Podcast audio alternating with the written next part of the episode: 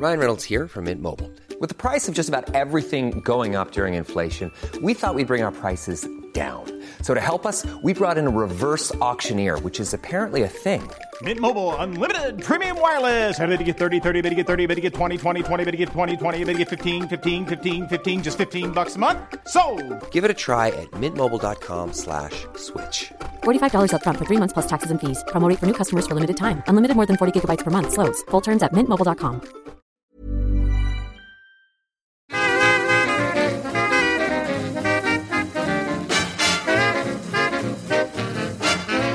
Muy buenas, bienvenidas, bienvenidos una semana más al podcast Reload, programa sobre videojuegos que hacemos desde anightgames.com.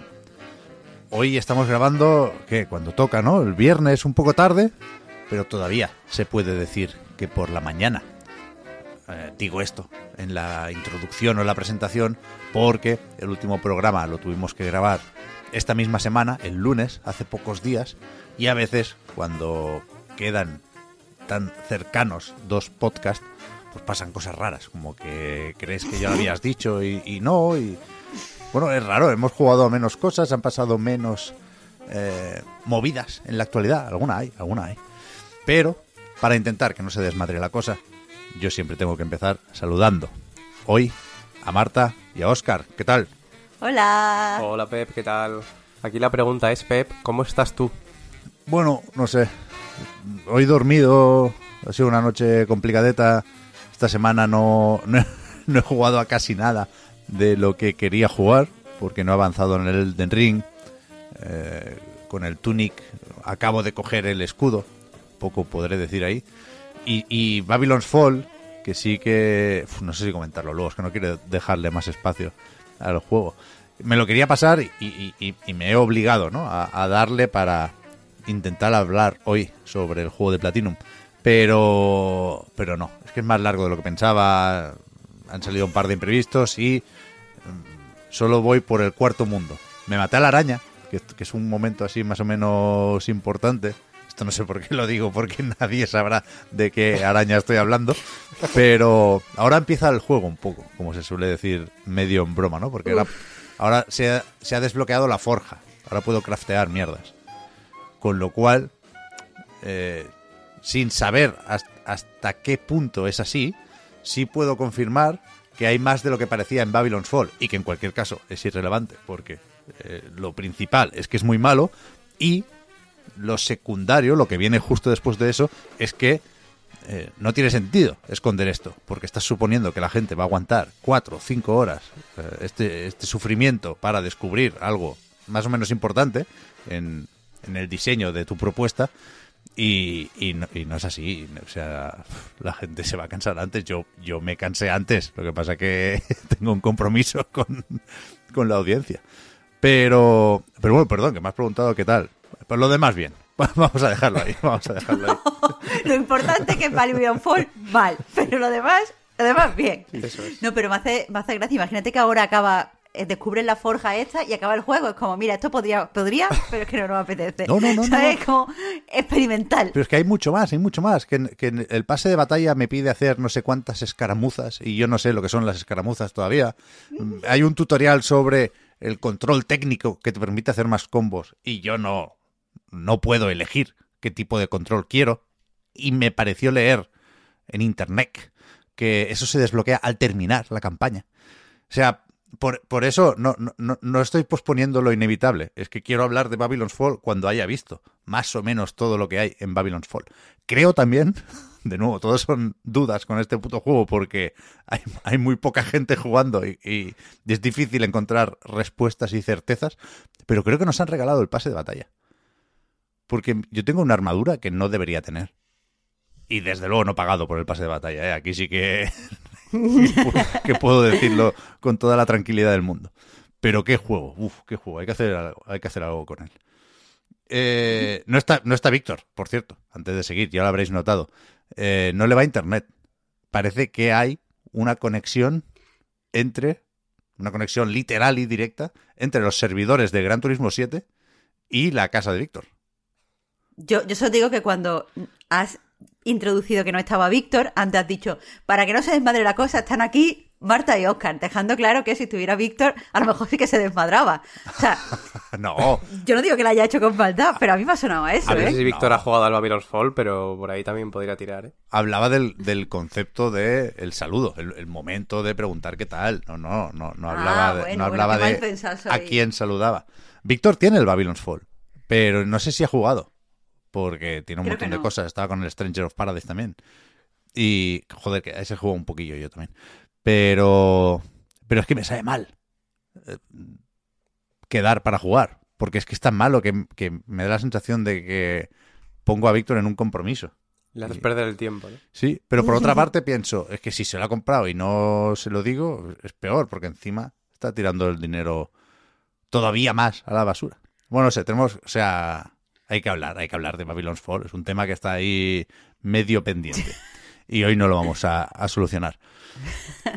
Poca broma con lo del Gran Tour, ¿eh? que vaya en el momento de grabar esto, para las 24 horas sin funcionar, por un mantenimiento o un parche que se ha torcido de alguna forma y que, bueno, afecta más partes del juego de las que debiera por la mierda del, del Always Online, una vez más, que, que vaya puta tela. Pero bueno, a ver si por lo menos avisan de, de cómo va la cosa, ¿eh? porque en, en este rato cero comunicación que yo haya visto. Eh, se, se harán bromas, volviendo a lo que decías, Marta, seguramente con que cuando no está Víctor el programa es más corto. Pero de nuevo no tiene nada que ver, tiene más relación con lo de que hace cuatro días estuvimos cuatro putas horas hablando y, y por, por- por una cuestión casi matemática, lo, lo probable es que hoy hablemos menos. Pero de juegos, solo tenemos el Tunic. Bueno, alguno Eh, más. Yo solo he podido jugar al Tunic. He jugado un poquito al Grapple Dog. También, que lo comentó Víctor en el último, me está gustando mucho. A pesar de que, no sé si tú también lo acabaste probando, Pep. No, Pero me, se me hace un poquito eh, incómodo el control en el, en el aire, ¿Ah, el sí? perrete. Pero bueno, sí, no, no se puede cambiar lo suficiente la dirección, te pegas como muy fácil a las paredes, pero por lo demás está muy guay y, y el gancho da, da mucho juego. avisó Víctor de que era un poco lento y eso me desanimó ligeramente. Sí. Pero lo, lo tengo apuntado, ¿eh? lo, lo quiero jugar cuando me quite de encima alguno de, de los que tengo. Eh, hay más juegos, ¿eh? Eh, Vamos a hablar de Mother of Many, por ejemplo, pero creo que el nombre propio de la semana puede ser Tunic, porque estuvo también en ese ID at Xbox, el evento con indies asociados a Xbox de una forma u otra. La, mayoría, si no todos, salen también en PC, algunos saldrán en otras plataformas, pero la mayoría, y aquí está la gracia, supongo, eh, salen en Game Pass de One. De hecho, el propio Tunic, que no se sabía eso, se, se había llegado a sospechar por, por el acercamiento entre Finji y Xbox, pero no. Hasta ese momento no había confirmación oficial, y en el momento del lanzamiento se dijo: está en Game Pass para Xbox y para PC. Así que ahí lo estamos jugando mucho, supongo. Y, y podemos comentar alguna cosa más. ¿Qué, qué- qué se vio en, en ese ID at Xbox que, que os llama la atención? Estuvo Sam Barlow también, enseñando más cositas, ¿no? De hecho, yo lo que destacaría, eh, aparte de, de, bueno, esta presentación que hicieron desde Fellow Traveler, diciendo que van a llevar una serie de títulos, en mi opinión, eh, bastante experimentales, cada uno a su manera, y narrativos a lo largo de este año al, al Game Pass, me parecen cuatro juegazos, ya ha llegado el primero que es Paradise Killer, eh, que es un juego que en realidad salió hace dos años, eh, pero ahora sale en consola y en Game Pass. Pero eso, eso es, sería como el titular personal mío, porque a esos cuatro juegos le tengo eh, muchas ganas, en especial al, al Citizen Sleeper, que tiene pinta de como rol con, con una especie de puzzles, eh, mm, o sea, puzzles de lógica, pero como abstractos. eh, que le tengo, le tengo muchas ganas desde, desde que lo vi, vaya. Pero claro, el otro titular es que vimos las primeras imágenes de- del nuevo juego de Sam Barlow, que se llama Immortality, eh, habíamos visto ante un teaser, pero claro, era un teaser conceptual en el sentido de que salían los tres pósters de las películas que hace la actriz protagonista, la, actri- la ficticia protagonista, actriz ficticia del juego. No, ficticia actriz protagonista del juego. Eh, y veíamos que los trailers, pues lo- los eh, pósters se quemaban, era algo como muy linchiano, que ya te dejaba muy claro el tono de- del juego, pero no hemos visto eh, imágenes hasta este momento. Eh, la verdad es que estas imágenes no nos dicen nada nuevo de lo que ya sabíamos con respecto a lo que sabíamos. Básicamente es un juego protagonizado por una actriz que desaparece. Esta actriz eh, pues fracasó en diferentes momentos de su carrera, grabó tres películas y ninguna llegó a estrenarse. Eh, nosotros tenemos que investigar la desaparición. Pero me hace gracia porque quizás lo más jugoso de cuando se presentó el juego fue eh, pues confirmar que había varias líneas temporales, cuatro en concreto, uno por cada una de las películas que rodó esta actriz, más una línea protagonizada por Sam Barlow. Y en este tráiler no se ve la línea temporal protagonizada por Sam Barlow. Y a mí me hubiera gustado verla, pero entiendo que a lo mejor eso a la gente le hubiera sacado del tono. Eh, el tráiler es eh, muy narrativo y no deja ver cómo se va a jugar. Entendemos que como es normal en los juegos de San Barlow, pues vas a tener una gran cantidad de metraje que vas a tener que ordenar con el, con el objetivo de darle sentido a una historia. Pero no sé si habéis visto que hay como una especie de puntero en el tráiler que lo pone en ciertos momentos en la cara de la actriz como intentando decir algo, pero no sé qué. Así que espero algún tipo de sorpresa al respecto de eh, la jugabilidad. Lo que sí te quería preguntar, Pep, aquí para ponerte quizá en un compromiso, es que tú no estás a tope con esto. Tú dices que ya el San Barlow se tiene que ir a cagar. no, yo no dije eso. Poco, me, poco me faltó. Más dije, o menos. dije algo así como Sam, Yo no recuerdo esas palabras. Sam Barlow ya canta, ¿no? Creo que es la cita textual. Te- cita textual, sí. Es que a mí Telling Lies me pareció eh, un paso atrás respecto a Her Story. Y no sé cuánto de suerte tuvo su primer éxito. O sea, a tope con What? Barlow, ¿eh? Fuera, fuera bromas, a, O sea, a tope. Her Story es tocho. Coño, claro, claro. No, no, eso indiscutible. Por eso que, lo- que lo- lo- el nivel de tochez no se me mantuvo en Telling Lies.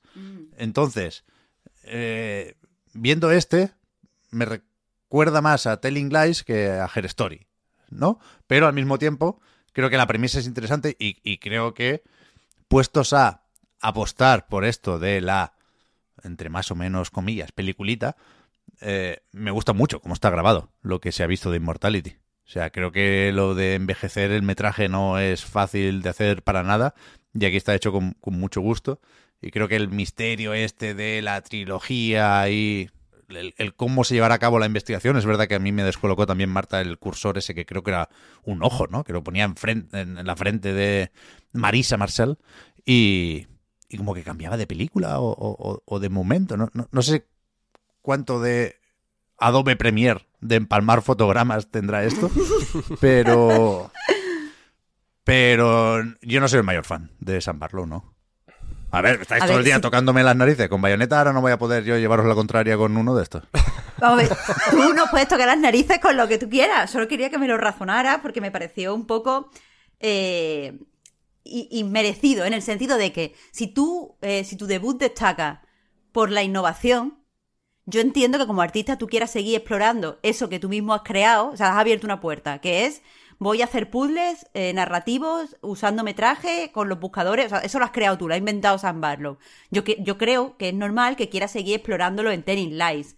Eh, Yo tampoco soy especialmente fan de, de Telling Lies porque, eh, bueno, creo que a, al esa ide- eh, lo que en Her Story hace con mucha simpleza, al complicarlo, en Telling Lies se, se, disuelve un poco y al disolverse, teniendo en cuenta que además no es ya una novedad y no te va a golpear por esto de la innovación, pues sí que es verdad que pega más flojo. Pero, por ejemplo, me gusta mucho a dónde ha ido a buscar sus historias, porque tiene sentido. O sea, no me gusta cómo están planteados los giros, pero eh, bueno, el juego se basa en una historia real y en una polémica real y creo que la lleva adelante con bastante dignidad. Que a quien le interese, por cierto, escribí sobre la historia real que inspira el juego y, y Tana Knight.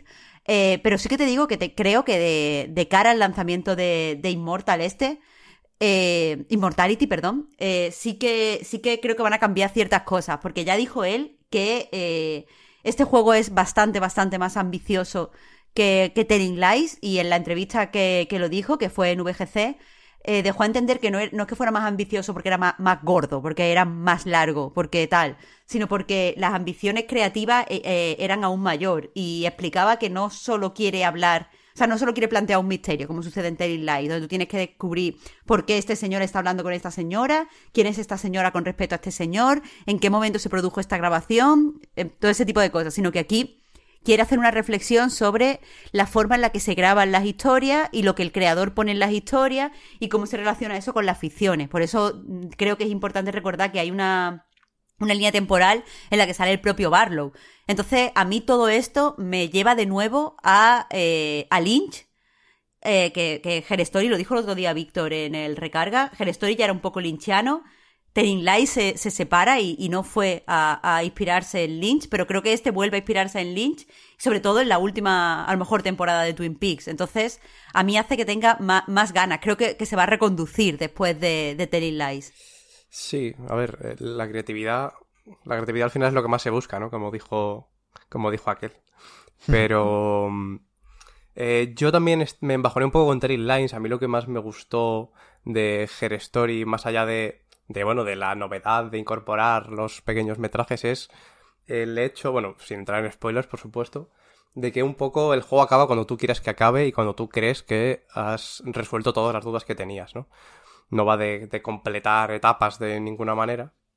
Sí. Y yo creo que lo, el punto que le hacía especial estaba sobre todo en, eso, ¿no? En, la forma de construir la historia a raíz de esto mismo. Y aquí da la sensación de que puede volver un poco, no de la misma manera. Sí que me, he estado mirando, mientras lo, decíais, lo del tráiler, lo del ojo. No sé, no sé muy bien por dónde puede tirar eso. A lo mejor es un flashback, a lo mejor es un... Eh, no sé, una realidad alternativa. Vete tú a saber ahí, ¿no? Lo que, lo que ocurre. Pero, pero bueno, yo creo que da, da pie a a cositas. Yo creo que eso puede ser un poquito lo que, lo que marque la, la diferencia. No sé, yo con este estoy más a tope ¿eh? que con Telling Lies. Mm. Eso sí os lo digo. Y bueno, más allá de esto, también lo del el sello este de, de Fellow Traveler me parece interesante, interesante porque me recuerda precisamente a um, lo de Gravel Dog, ya que lo hemos comentado antes, que Super Rare creó su propio sello independiente y el, este tema de, de sacar em, juegos indies a, packs, ¿no? De cuatro, creo que el de Super Rare eran cuatro o cinco también. Me parece chulo, sobre todo cuando son apuestas pequeñitas de por sí, pero que bueno, que al, mismo tiempo ambiciosas, ¿no? Dentro de, de sus propuestas. Y ya más allá de esto, pues no sé, el Trek to Yomi estaba por ahí también, que, que también se vio en el último State of Play, de hecho que saldrá también en Game Pass de lanzamiento. Y a mm. partir de aquí, pues no, no sé, no recuerdo mucho más destacable. Seguro que hay más cosillas por ahí que, van a estar bien.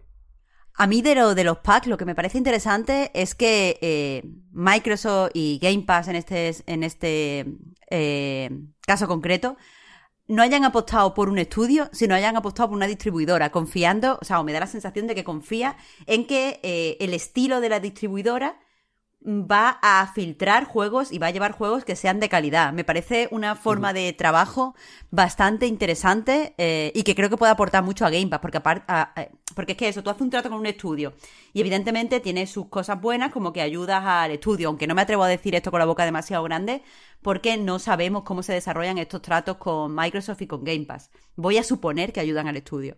Pero lo guay de que lo hagan con una distribuidora es que eh, o sea, promete una cierta consistencia a lo largo del tiempo. O sea, hay más lanzamientos que se prolongan más en el tiempo, que además tienen ciertos estilos concretos que Microsoft entiendo que ha estudiado que le interesan a su audiencia y la propia distribuidora sirve de filtro de calidad. No sé, a mí me parece una forma de crecer.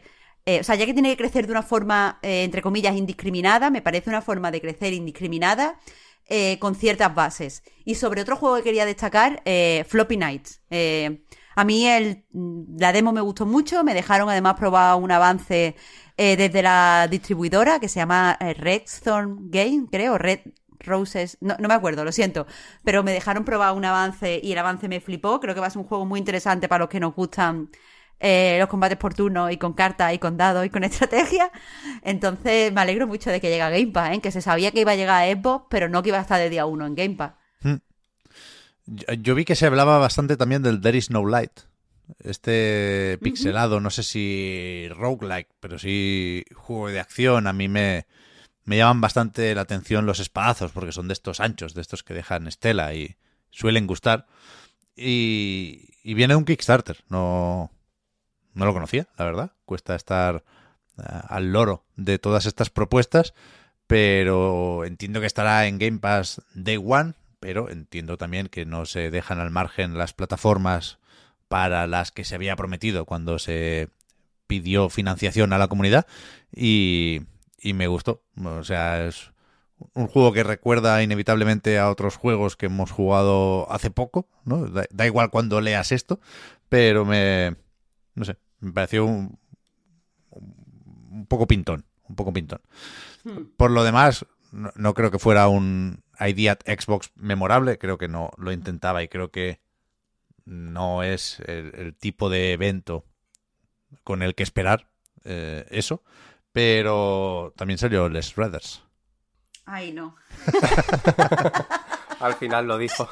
¿Con este qué pasa? O sea, yo, yo me lo he bajado. Me bajé ayer el Tunic y este.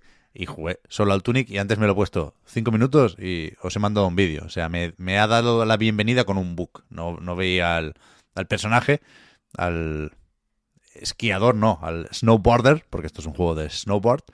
Pero tú, En el juego tú- lo llaman rompetablas. tú no llevabas, tú llevabas, Marta, un par o tres de días jugando ya y no, no te estaba gustando nada, nada, nada. Y ahora la gente está, no sé si contenta, pero había ganas de esto. O sea, yo el material promocional que había visto me gustaba. Me gusta cómo trata la imagen, el grano, el, el- el logo que es de estos que se pasa de moderno, quizás. A mí me mola también. Es un juego un poco raro, sí que es verdad. Yo sí que pongo antes de premisa que la gente que he visto que estaba sobre todo a tope es porque aún no lo habían jugado. Ah, vale, bueno. Hablaban en futuro, en eh, Eso- qué eso- ganas de esto, va a estar muy guapo. Pero, Eso ayuda entonces. Claro. Pero tendrá análisis. Marta. El embargo ya será, Marta, claro, si ha salido.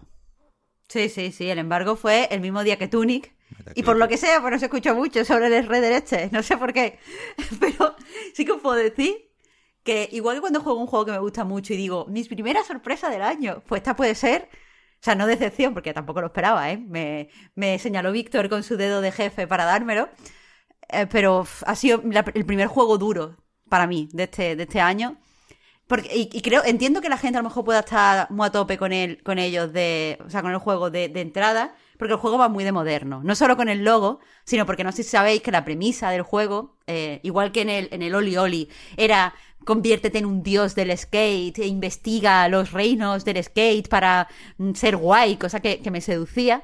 Aquí la premisa era, eh, eres un youtuber que quiere tener más visitas en su canal de youtuber, que a lo mejor Pepo dice, Juan, me identifico un Buenísimo. montón. Buenísimo.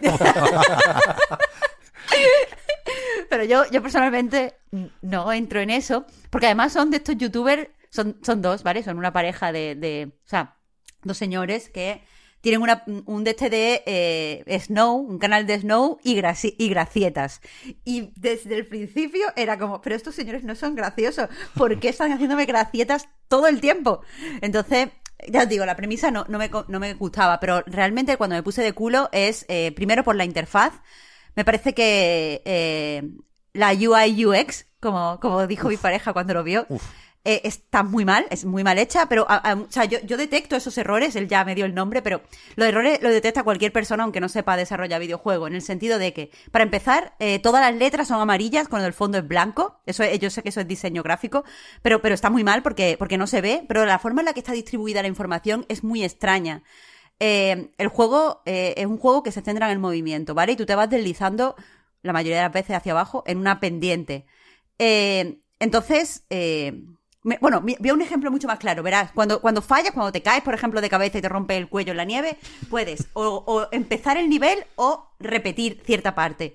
Bueno, pues mm, te dice, deja pulsado B si quieres esto, deja pulsado X si quieres esto. Y en vez de rellenarse lo que, o sea, la barrita donde te pone pulsa X o el propio botón de X que te pone o tal, sale otro indicador en otro lado de la pantalla que se rellena. Buenísimo. Y yo estaba súper confusa. O sea, no lo sé, no lo sé. O sea, tienes que mantenerlo y se rellena otro indicador en otro lado de la pantalla. Y eso es un ejemplo que se repite todo el tiempo. Por ejemplo, mientras te estás deslizando, en una esquina de la pantalla, en amarillo, debajo de la barra del flow, que no sirve para nada, o sea, os lo prometo, casi estoy en el final. He hecho todas las misiones principales, las he hecho, estoy con las misiones secundarias. Y la barra del flow no me sirve para nada. Pues debajo de la barra del flow te recuerdan los controles. Y es como, pero ¿para qué me recuerdan los controles cuando ya me estoy moviendo? Enséñamelos antes, que, que a veces te lo enseña, pero a veces no. Pero o sea, te- como esas mil, mil cosas. El hecho de que además te esté enseñando al principio los movimientos básicos y esté tu compañero snowboarder riéndose de ti. Me pone de los nervios. O sea, como, ¿pero qué haces? ¿Por qué no saltas? Y es como, pues porque no sé los controles, hijo de puta. Yo qué sé, no tengo ganas de saltar.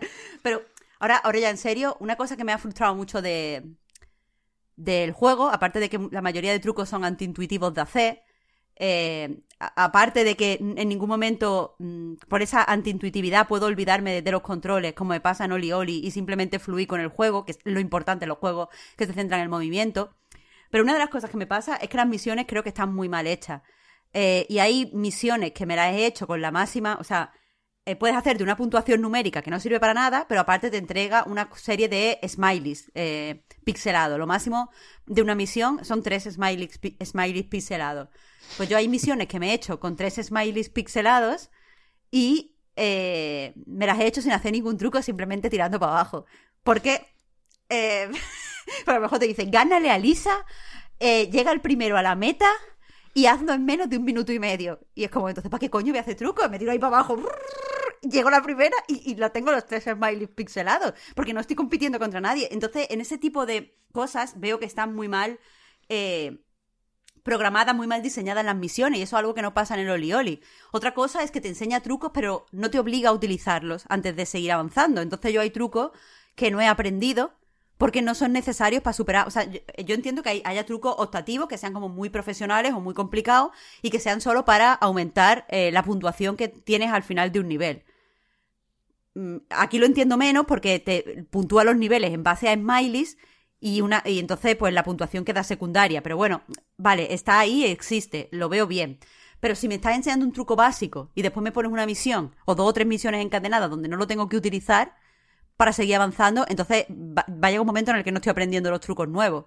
Entonces, eso es lo que te digo, tiene, tiene una, una serie de cosas que están regulinchi. Intenta acercarse al mundo abierto, entonces, entre las pantallas de misión tienes una serie de pantallas donde te puedes deslizar relativamente de forma libre, algo que crece cuando desbloqueas el trineo y lo puedes llamar para que te aupe hacia arriba. Pero, por ejemplo, el trineo no es gustoso de, de manejar, porque claro, tú manejas el trineo y el snowboarder va solo, que es tu personaje a fin de cuentas, va ahí detrás agarrado, puedes cambiar la mano con la que está agarrado, puede hacer ciertas cosas, pero no se balancea bien mientras está en el trineo, entonces eh, eh, primero, no lo estás manejando tú, y eso que es tu personaje, tú estás manejando el trineo, pero por segundo, no es gustoso. Aún así, cuando desbloqueas el trineo, se te abren muchas posibilidades para investigar este supuesto mundo abierto e irte a otra, a otra zona donde hay a lo mejor pendientes que te interesan más. Pero tampoco está diseñado, o sea, quiero decir, el diseño de niveles, por ser mundo abierto, no está lo suficientemente cerrado como para que tú, como para eh, llevarte a, probar nuevos trucos y encadenar nuevos trucos y hacer cosas que se sientan guapas, como pasa en el Oli Oli. Porque al final el Oli Oli lo único que tiene es un factor guapo muy alto. Todo está hecho para que tú te sientas súper pro y hagas cosas muy guapas. Pero aquí, como, como es un poco libre, como puedes bajar, eh, con los controles intuitivos muchas veces te sientes muy torpe, muchas veces no sientes que lo que estés haciendo es demasiado pro y encima te dice tu compañero, oye, qué mala caída. Y es como, ¿y tú qué estás haciendo, cabrón? dice dislike. Sí, yo qué sé. Eh, con esto no, eh, esto no se nos va a hacer viral. Y es como, pero déjame, déjame vivir. Eh, no sé, ya os digo, mi, mi, experiencia, sobre todo a jugarlo cerca del Oli Oli, es muy, muy negativa. Muy, muy negativa. Eh, y el juego tiene bugs, eh, bastantes, no solo el que te ha pillado a ti, Pe. Muchas veces se ve pixelado y no es a propósito. Por ejemplo, cuando yo tuve que seleccionar el, personaje, no le veía bien. O sea, cuando lo seleccionas al principio, solo lo seleccionas porque te guste la chaqueta que lleva. No puedes hacer mucho más, o el gorro. Pero no podía verlo porque solo veía dos masacotes, tres, cuatro masacotes de píxeles. Y al final dije, bueno, este que es medio rojo. Eh, ya os digo, los diálogos son muy malos y muy verborreicos todo el rato, como, wow, pero si es nuestra amiga Lisa, ¿qué pasa? No sé qué, y es como, ay, los pijos hechos, de verdad, ¿eh? Y no sé, es que he tenido una experiencia muy negativa con el juego. No, no, a mí me, hizo gracia hasta qué punto no te gustó, porque parece más o menos inofensivo un juego de Snow, ¿no? Y, yo es eso, había visto cuatro capturas y, y, digo, coño, tiene cierta gracia el tratamiento de la imagen y el rollito y tal. Luego es verdad que, nada, he jugado un minuto, ¿eh? Y, el descenso era normal, sin nada que destacar, pero el salto ya me ha gustado poquito. Y en Metacritic tiene un 67 ahora mismo, pero solo con 7 reviews de, bueno, una serie de medios que no hace falta decir nombre, pero tampoco son eh, mis medios de cabecera. Y algún 45 sí que tiene aquí al final. Pero, pero es verdad que yo creo que, que, que nos la habían colado hasta cierto punto. No lo sé, no lo sé. Son belgas los desarrolladores. Foam Punch. No sé. A ver, y te voy a decir que son belgas y que al principio del juego ya te dicen, oye, ten en cuenta que somos indies. Y es como, mm, ¿tú quieres que te tenga una doble vara de medir por ser indies?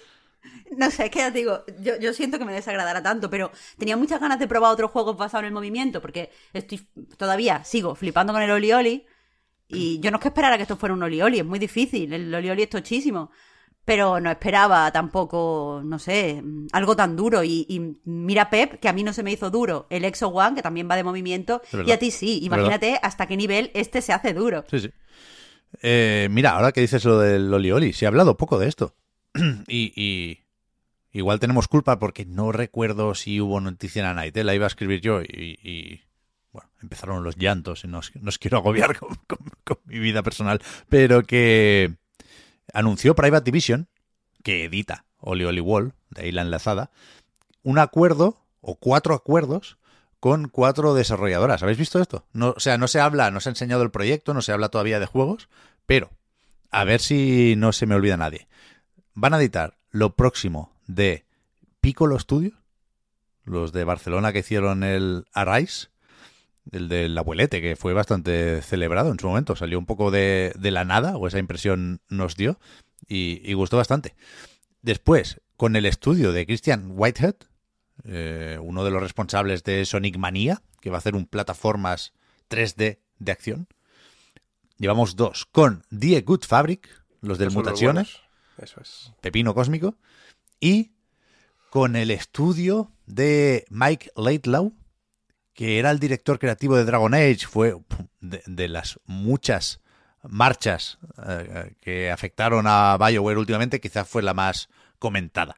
Eh, entiendo que, no, no sé, eh, pero que era la cara más visible de Dragon Age o el, el principal responsable, vete a saber, pero que está haciendo un RPG muy ambicioso, dice, y lo va a sacar también con Private Division, que, que cuidado, eh. A mí la primera tanda de juegos no me entusiasmó, es verdad que había alguna cosa buena con el Outer Worlds y y alguno más, que ahora no recordaré, pero estaba también el Ancestors, estaba el del colega que diseñó el jefe maestro, que... Oh, ¿Cómo era ese? Que el juego era como una palabra mal escrita, el Disintegration, que chaparon los servidores y tal. O sea, tú, ha tenido unos cuantos tropiezos, está el Kerbal Space Program 2, que no les sale, pero desde Oli Oli Wall, cuidado, ¿eh? Porque estos también van a sacar lo próximo de Moon, de la gente de Lori. Así que, no sé, creo que no, no tenía mucha simpatía yo con Private Division y ahora creo que me da la sensación de que ha habido cambios y que ha- han puesto a alguien que, que se mira bien los juegos y los estudios. Esa sensación totalmente sacada de la manga, ¿eh? pero me, me da esa sensación. ¿Qué queréis que os diga? Y, ha habido más indies, ¿eh? Hubo una presentación también de Humble Bundle, pero no creo que ningún título destacara muy mucho. Y, y ya digo, ha sido, o está siendo, está a punto de acabar la semana de Tunic, que lo dejamos para más tarde en el bloque de los juegos que hemos probado más en serio. También ha sido la semana de Hogwarts Legacy, que se anunció fue ya, bueno, fue el lunes mientras grabábamos, ¿no? Lo del State of Play Sí, ahí se anunció. que se emitió y se publicó ayer jueves por la noche y que supongo que, que casi todo el mundo esperaba salir de ahí con una fecha y bueno, no exactamente, pero más o menos, ¿no? El, titular, después de haber visto muchas cosas del juego, ¿eh? un cuarto de hora casi de gameplay, eh, creo que está más o menos claro lo que pretende hacer aquí Avalanche, que no es poco, pero en, en- en términos de llegada a las tiendas, eh, concretamos solo un poquito más. Estaba previsto para 2022, después de algún retraso ya. Recordad que esto se filtró, lo estuve viendo ayer, el vídeo filtrado, ¿eh? en 2018. Y, y ahora nos dicen que saldrá en Holiday 2022. Es decir, Navidades, invierno, creo que dicen en, en la traducción de los materiales oficiales, finales de este año, vaya. Y esto no se vio en el State of Play, claro, que solo tenía logos de PlayStation 4, PlayStation 5. Esto estaba anunciado ya también para Xbox One, Serie X, Serie S y PC. Y ayer se sumó una plataforma. Nintendo Switch. Que yo, claro, a, mal pensar no me ganáis. Yo daba por hecho que era eh, juego en la nube, pero decías, Marta, en la recarga que, que hay cajita en Amazon, ¿no? No sé cómo de... A veces las tiendas se inventan estas cajas, porque ven que se habla del juego y quieren pescar las reservas, ¿no? Pero entiendo que algo sabrán. Así que igual si sale... Bueno, o igual te meten un código en- dentro de la caja, un papelito, ¿eh? claro. o sea que... No sé, no sé. Pero, pero no hay logo de, de la nu- de servicio en la nube. Ya, ya, por eso, es que no, no sé hasta qué punto la caja es oficial. Yo no la he visto en los materiales de Warner, pero entiendo que Amazon tiene más materiales que yo, ¿eh?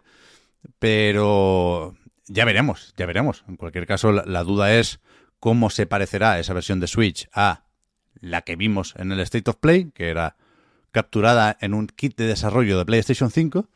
Y más allá de eh, esos dos titulares, ¿no? Finales de año de lanzamiento, se suma la versión de Switch.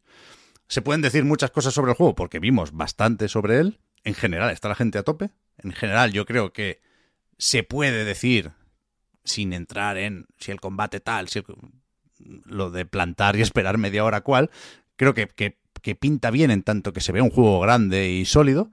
Pero claro, luego está el melón incómodo también de hasta qué punto quiere uno hablar del juego, ¿no? Ayer ya había medios que decían, nosotros sudamos de enseñar el State of Play, aquí pues eh, hay un conflicto eh, con JK Rowling que, que nos impide eh, comentar el juego, aunque desde Warner llevan ya un tiempo y desde Avalanche, desde la desarrolladora, distanciándose ¿no? de, de la autora, diciendo que, bueno, que es un, una visión que tiene en cuenta el universo de Hogwarts, pero que no es una historia suya y que como que no participa, ¿no? No eh, hacen unos malabares desde hace un tiempo ya bastante bestias para, para evitar esa asociación, pero es evidente que la asociación está ahí, aunque sea por lo que se suele decir de cobrar los royalties. Creo que hablamos ya de esto, de, de hecho, en un podcast reload, pero pero no sé, joder.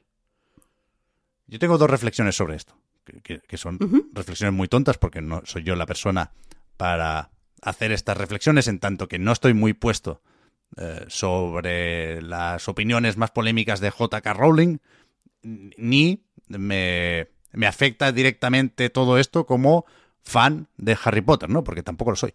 Entonces, lo que me pregunto es, si, si no, joder, si no es incluso más cómoda, insisto, ¿eh? sabiendo de eh, lo, lo que hay en la discusión, eh, no sé si es más cómoda la postura de no sé nada de Harry Potter, no me he sentido atacado por ni traicionado por JK Rowling y vi un juego que me recordó un poco al Canis Canimedit y que se veía más o menos bien, más o menos tocho con Parris, el juego de palabras de Harry Potter, lo vi varias veces ayer y tuve que aplaudir todas las veces. Y, y entonces tengo menos problemas que, que seguramente una persona que, que había sido muy cercana a este universo y a estos personajes, ¿no? Y que de, de repente le suelta la terfada a la colega y, hostia, ¿qué hacemos ahora, no? Tú tienes ese conflicto, entiendo, Marta, por ejemplo, vaya. Claro, yo no sé si te acuerdas, Pep, hace unos años, eh, cuando salieron los rumores de que este juego existía, como que hice como, aquí en el podcast, cómo sería mi juego de Harry Potter ideal. Claro. Y evidentemente era este juego. este era el juego que quería.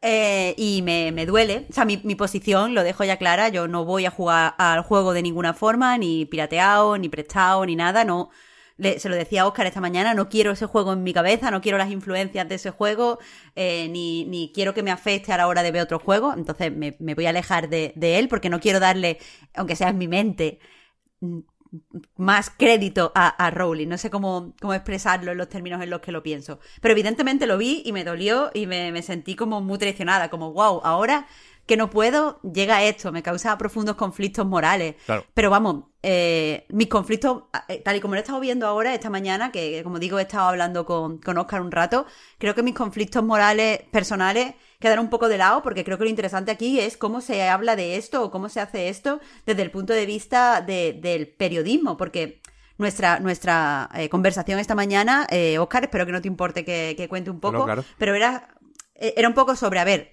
eh, tenemos que decir, creo, que el, el, juego existe, que el juego sale en esta época, que el of Play pasa, porque al fin y al cabo eso es una información de cierta importancia competente al eh, medio que nosotros eh, tratamos. claro, claro, es, eso, lo, tenemos que cubrir. Sería más raro incluso ignorarlo y hacer como que no existe y ya está. Claro, eso, eso genera como una curiosidad extraña y morbosa a lo mejor en la gente que sí que está interesada en leerlo. Pero otra cosa es pues promocionarlo, eh, yo que sé, hablando por primeras impresiones, ¿qué, es lo que pensamos? Vamos a, mm, yo que sé, eh, jugar los primeros minutos o reseñarlo, porque eso sí creo que eh, mm, más allá de los royalties que se pueda llevar mm, Rowling, que se lo lleva y es importante, eh, pero es una persona, a mí lo del dinero me llama menos porque ya es una persona muy millonaria. Lo que me preocupa es que eso le sigue dando como cierta posición, o sea, el que triunfe algo de Harry Potter y se sigan desarrollando cosas en el Potter verso y se siga eh, pues tratando Harry Potter en cualquier mm, de cualquier forma, al final eso siempre lleva a Rowling y le da más crédito social a Rowling y le da una plataforma mayor a Rowling para poder decir lo que dice. Y al fin y al cabo, eh, lo que dice es dañino. Porque sí, ella con su dinero apoyará eh, ciertas asociaciones que están en contra de la existencia y la felicidad de las personas trans. Y eso está muy mal. Pero al fin y al cabo, yo no puedo hacer nada por lo que una persona que ya es rica desde hace muchos años haga con su dinero. Pero sí puedo hacer que sus, o sea, sí puedo contribuir a que sus opiniones sean más marginales, porque esa persona ya no tiene tanto influencia pública, porque la, popularidad se la damos en cierta forma a nosotros, o por lo menos en esta circunstancia de que sale un juego, se la damos nosotros. Y yo no quiero contribuir a que su, las cosas que dice desde su plataforma lleguen a más gente, o sean más tenidas en cuenta, o sean más populares, porque yo me he motivado con un juego. Entonces, eh, yo creo que, el debate ahora mismo ya no es tan particular, porque al fin y al cabo a quién le importa que yo esté triste, estoy muy triste, pero a quién le importa. Eh, lo, lo, importante aquí es que hacemos eh, como profesionales. no sé, he visto que hay muchos medios que no han cubierto nada. Ah, yo ya digo, eso me parece raro. Pero ¿dónde está el límite de lo que podemos cubrir? O, lo ético sería cubrirlo, pero decir al final, eh, esto no, no sé qué, no sé cuánto, porque eso al fin y al cabo se sale de lo que es noticioso. Es, raro, es raro esto, tío. Oscar, tú como periodista profesional, el único que tenemos aquí, yo necesito saber tu opinión. Y no quería cortarte, Pep, lo siento. No, no, no, pero es que tú mismo dijiste que aquí el que tiene los apuntes es Oscar. Es verdad. Eh, yo eh, quería hacer un matiz sobre una cosa que ha dicho Pep, lo que comentaba de de lo que a ver cómo explico esto, de, cómo lo ve una persona que está un poco más dentro, ¿no? Y que ha leído los libros y que es fan. Yo me he leído los libros de, hace años, ¿no? Soy fan y estoy un poco ahí. Y creo que en parte, eh, por mucho que es cierto, es cierto lo que comentabas de que es más fácil sentirse traicionado, no creo que tanto porque al final es por la persona en particular, más allá de, de como yo la consumiera antes, ¿no? Sus, las cosas que hiciera. Quiero decir que, que no me debería costar... Eh, no, me, no, lo debería sentir como una traición porque ocurre independientemente de lo que a mí me guste. Pero de hecho, precisamente, eh, más que sentirlo como una traición o como que resulte más sencillo eh, despreciarlo, eh, puede pasar incluso todo lo contrario, ¿no? Porque al final eh, a mucha gente que, he visto que no está dentro de, de, los libros, dentro del universo, que no lo tienen tan, tan mamado, eh, no les llama tanto la atención, porque parte importante de la premisa, por mucho que pueda ser pintón en muchos sentidos, es el, el rolear, ¿no? El rolear la situación de ser un estudiante en Hogwarts, y eso eh, también es algo que, que que puede hacer que mucha gente se cambiara de, bando, ¿no? Que es una cosa que hemos, que hemos comentado antes de grabar. ¿Mm? Y, y me da la sensación también de que eso, de que precisamente puede generar conflictos a los que son fans por eso. Porque porque, joder, porque es lo que comentaba Marta, es que es la, experiencia definitiva, ¿no? Al final, si estás más fuera de este universo, te puede resultar más fácil decir, bueno, lo ignoro y ya está, porque no, no me afecta a mí personalmente, ¿no? Que tampoco es que por ser fan sea una cosa personal a mí, a mi persona, ¿no? A Oscar. Pero, pero sí que como, como lector de los libros en su momento, me...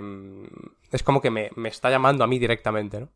Sí, sí. Que a ver, que esto es una cosa muy, muy personal, ¿eh? Creo que un, conflicto moral así solo lo planteamos con, con qué hacer con Cyberpunk sabiendo lo del crunch, ¿no? Re- Recuerdo haber hablado de eso en el podcast y lo que dije juraría entonces lo vuelvo a repetir ahora, ¿eh?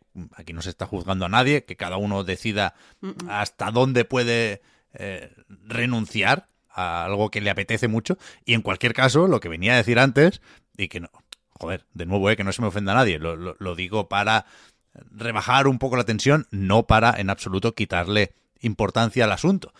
Como fan de Harry Potter, hacer esta objeción de conciencia es más difícil después de ver el juego que preparan, ¿no? O sea, alguno habría que antes de ayer dijera, no, que den por culo a la Rowling, yo a esto no juego. Y ayer dijera, hostia. Sí, pues Bueno, por eso... Pues lo mismo cuando baje de precio, ¿no? Que- que- he visto a gente diciendo, eh, ¿y si me lo prestan? Claro, que al ¿Y si se lo compra una persona y yo lo compro de segunda que mano? Está ya claro, la gente... que al final, desde, desde esa distancia eh, en la que estoy yo, la conclusión que saqué del State of Play es, esto se va a hinchar a vender entre los fans de Harry Potter y esto va a vender mucho entre los que no son fans, ¿eh? Y simplemente quieren un juego grande, ambicioso, bien hecho y, que les dure eh, unas cuantas semanas a finales de 2022, ¿no? Fue una presentación bastante sólida, ¿eh? Sí, pero por eso mismo hacia el, matiz. Pues porque estoy de acuerdo en eso que acabas de decir, precisamente, ¿no? Que, que creo que, que duele más o puede, o puede ser un sacrificio más grande para alguien que es fan. Pero bueno, al mismo tiempo entiendo la parte que, que también puede ser precisamente algo que te haga despreciarlo más por ser una, por sentirlo como una tradición. Pero por eso el- ah, digo el matiz, ¿no? Porque para mí no es algo personal de ella hacia mí, ¿no? O sea, eh, lo que haga ella, independientemente de lo que haya hecho, va a estar mal, independientemente de lo que me afecte a mí o afecte a los fans, Hmm. por consiguiente, es lo que quiero decir. Y eso en lo personal, por supuesto, y en lo personal también creo que, que, mm, que si se puede dar el menor bombo posible, mejor, porque eh, los derechos de las personas trans están por encima de, de echarle unas horas a esto, por mucho que el, ra- el rato pueda estar divertido. Y, mm, y centrándome en lo profesional, y quiero decir que vale que, que yo estoy aquí con, con el periodismo, pero al final lleváis muchos más años vosotros aquí cubriendo noticias, pero bueno, yo os digo un poco mm, mi, mi perspectiva también. Em, yo creo que es un poco lo que ya ha comentado antes Marta, que no se puede ignorar porque, porque lo que decíamos, vaya, que sería más raro hacer como que esto no está ocurriendo. Como que no, no ha salido al juego. Lo que pasa es que lo que sí que es decisión nuestra es hacer un análisis, ¿no? O hacer un, una- un, un artículo de impresiones, ¿no? Que decía Marta, o, o cualquier cosa que ya sea relativa a la opinión. Pero bueno, la actualidad es la que es y lo que es noticiable es impepinablemente noticiable. Yo, de hecho, ayer hice la noticia y la conversación con Marta, incluso a lo mejor esta conversación, no sé si a lo mejor no hubiera surgido si no lo hubiera comentado, pero puede venir de, mm, o sea, de, de esto, ¿no? De, de que al hacer la, la noticia yo mismo me, no sé, se- sentí contradicciones, ¿no? De no sé siquiera si tendría que haber hecho la noticia, que, que es verdad que me pongo a pensarlo y no, o sea, está bien, es una noticia, es actualidad y es lo que hay. Pero, pero bueno, al final es eso, yo creo que la actualidad hay que cubrirla, porque lo que es not- noticiable, en muchos casos puede haber matices, pero aquí creo que es más o menos impepinable, sobre todo eh, porque somos un medio especializado en, en videojuegos, vaya, es lo que es. Y luego, pues a partir de ahí es cosa nuestra decidir em, si le queremos dar un bombo o no. Lo que, lo que creo que también es cosa nuestra es decidir qué hacemos con la actualidad. Eh, en el sentido de que eh, el hecho de que exista esta noticia y que hayamos decidido no ignorarla nos podría haber llevado simplemente a quedarnos en el discurso de qué guapo, pues en realidad no, el combate no se ve tal así, pues es que no sé si te, has enterado, pero te permiten hacer eh, estudiantes trans en la de este de creación de personajes, o es que no sé si sabéis que Rowling no tiene nada que ver, que lo hemos dicho, son cosas que lo hemos dicho, pero eh, el hecho, eh, que, creo que lo responsable no es no poner la noticia, sino que lo responsable es con la actualidad hacer eh, pues un recordatorio de que eh, en el momento en el que estamos, la autora que está viva eh, y que tiene una plataforma y que es rica y que se beneficia de este juego, está haciendo, está tomando ciertas decisiones y está haciendo ciertos comentarios que van en contra de los derechos humanos.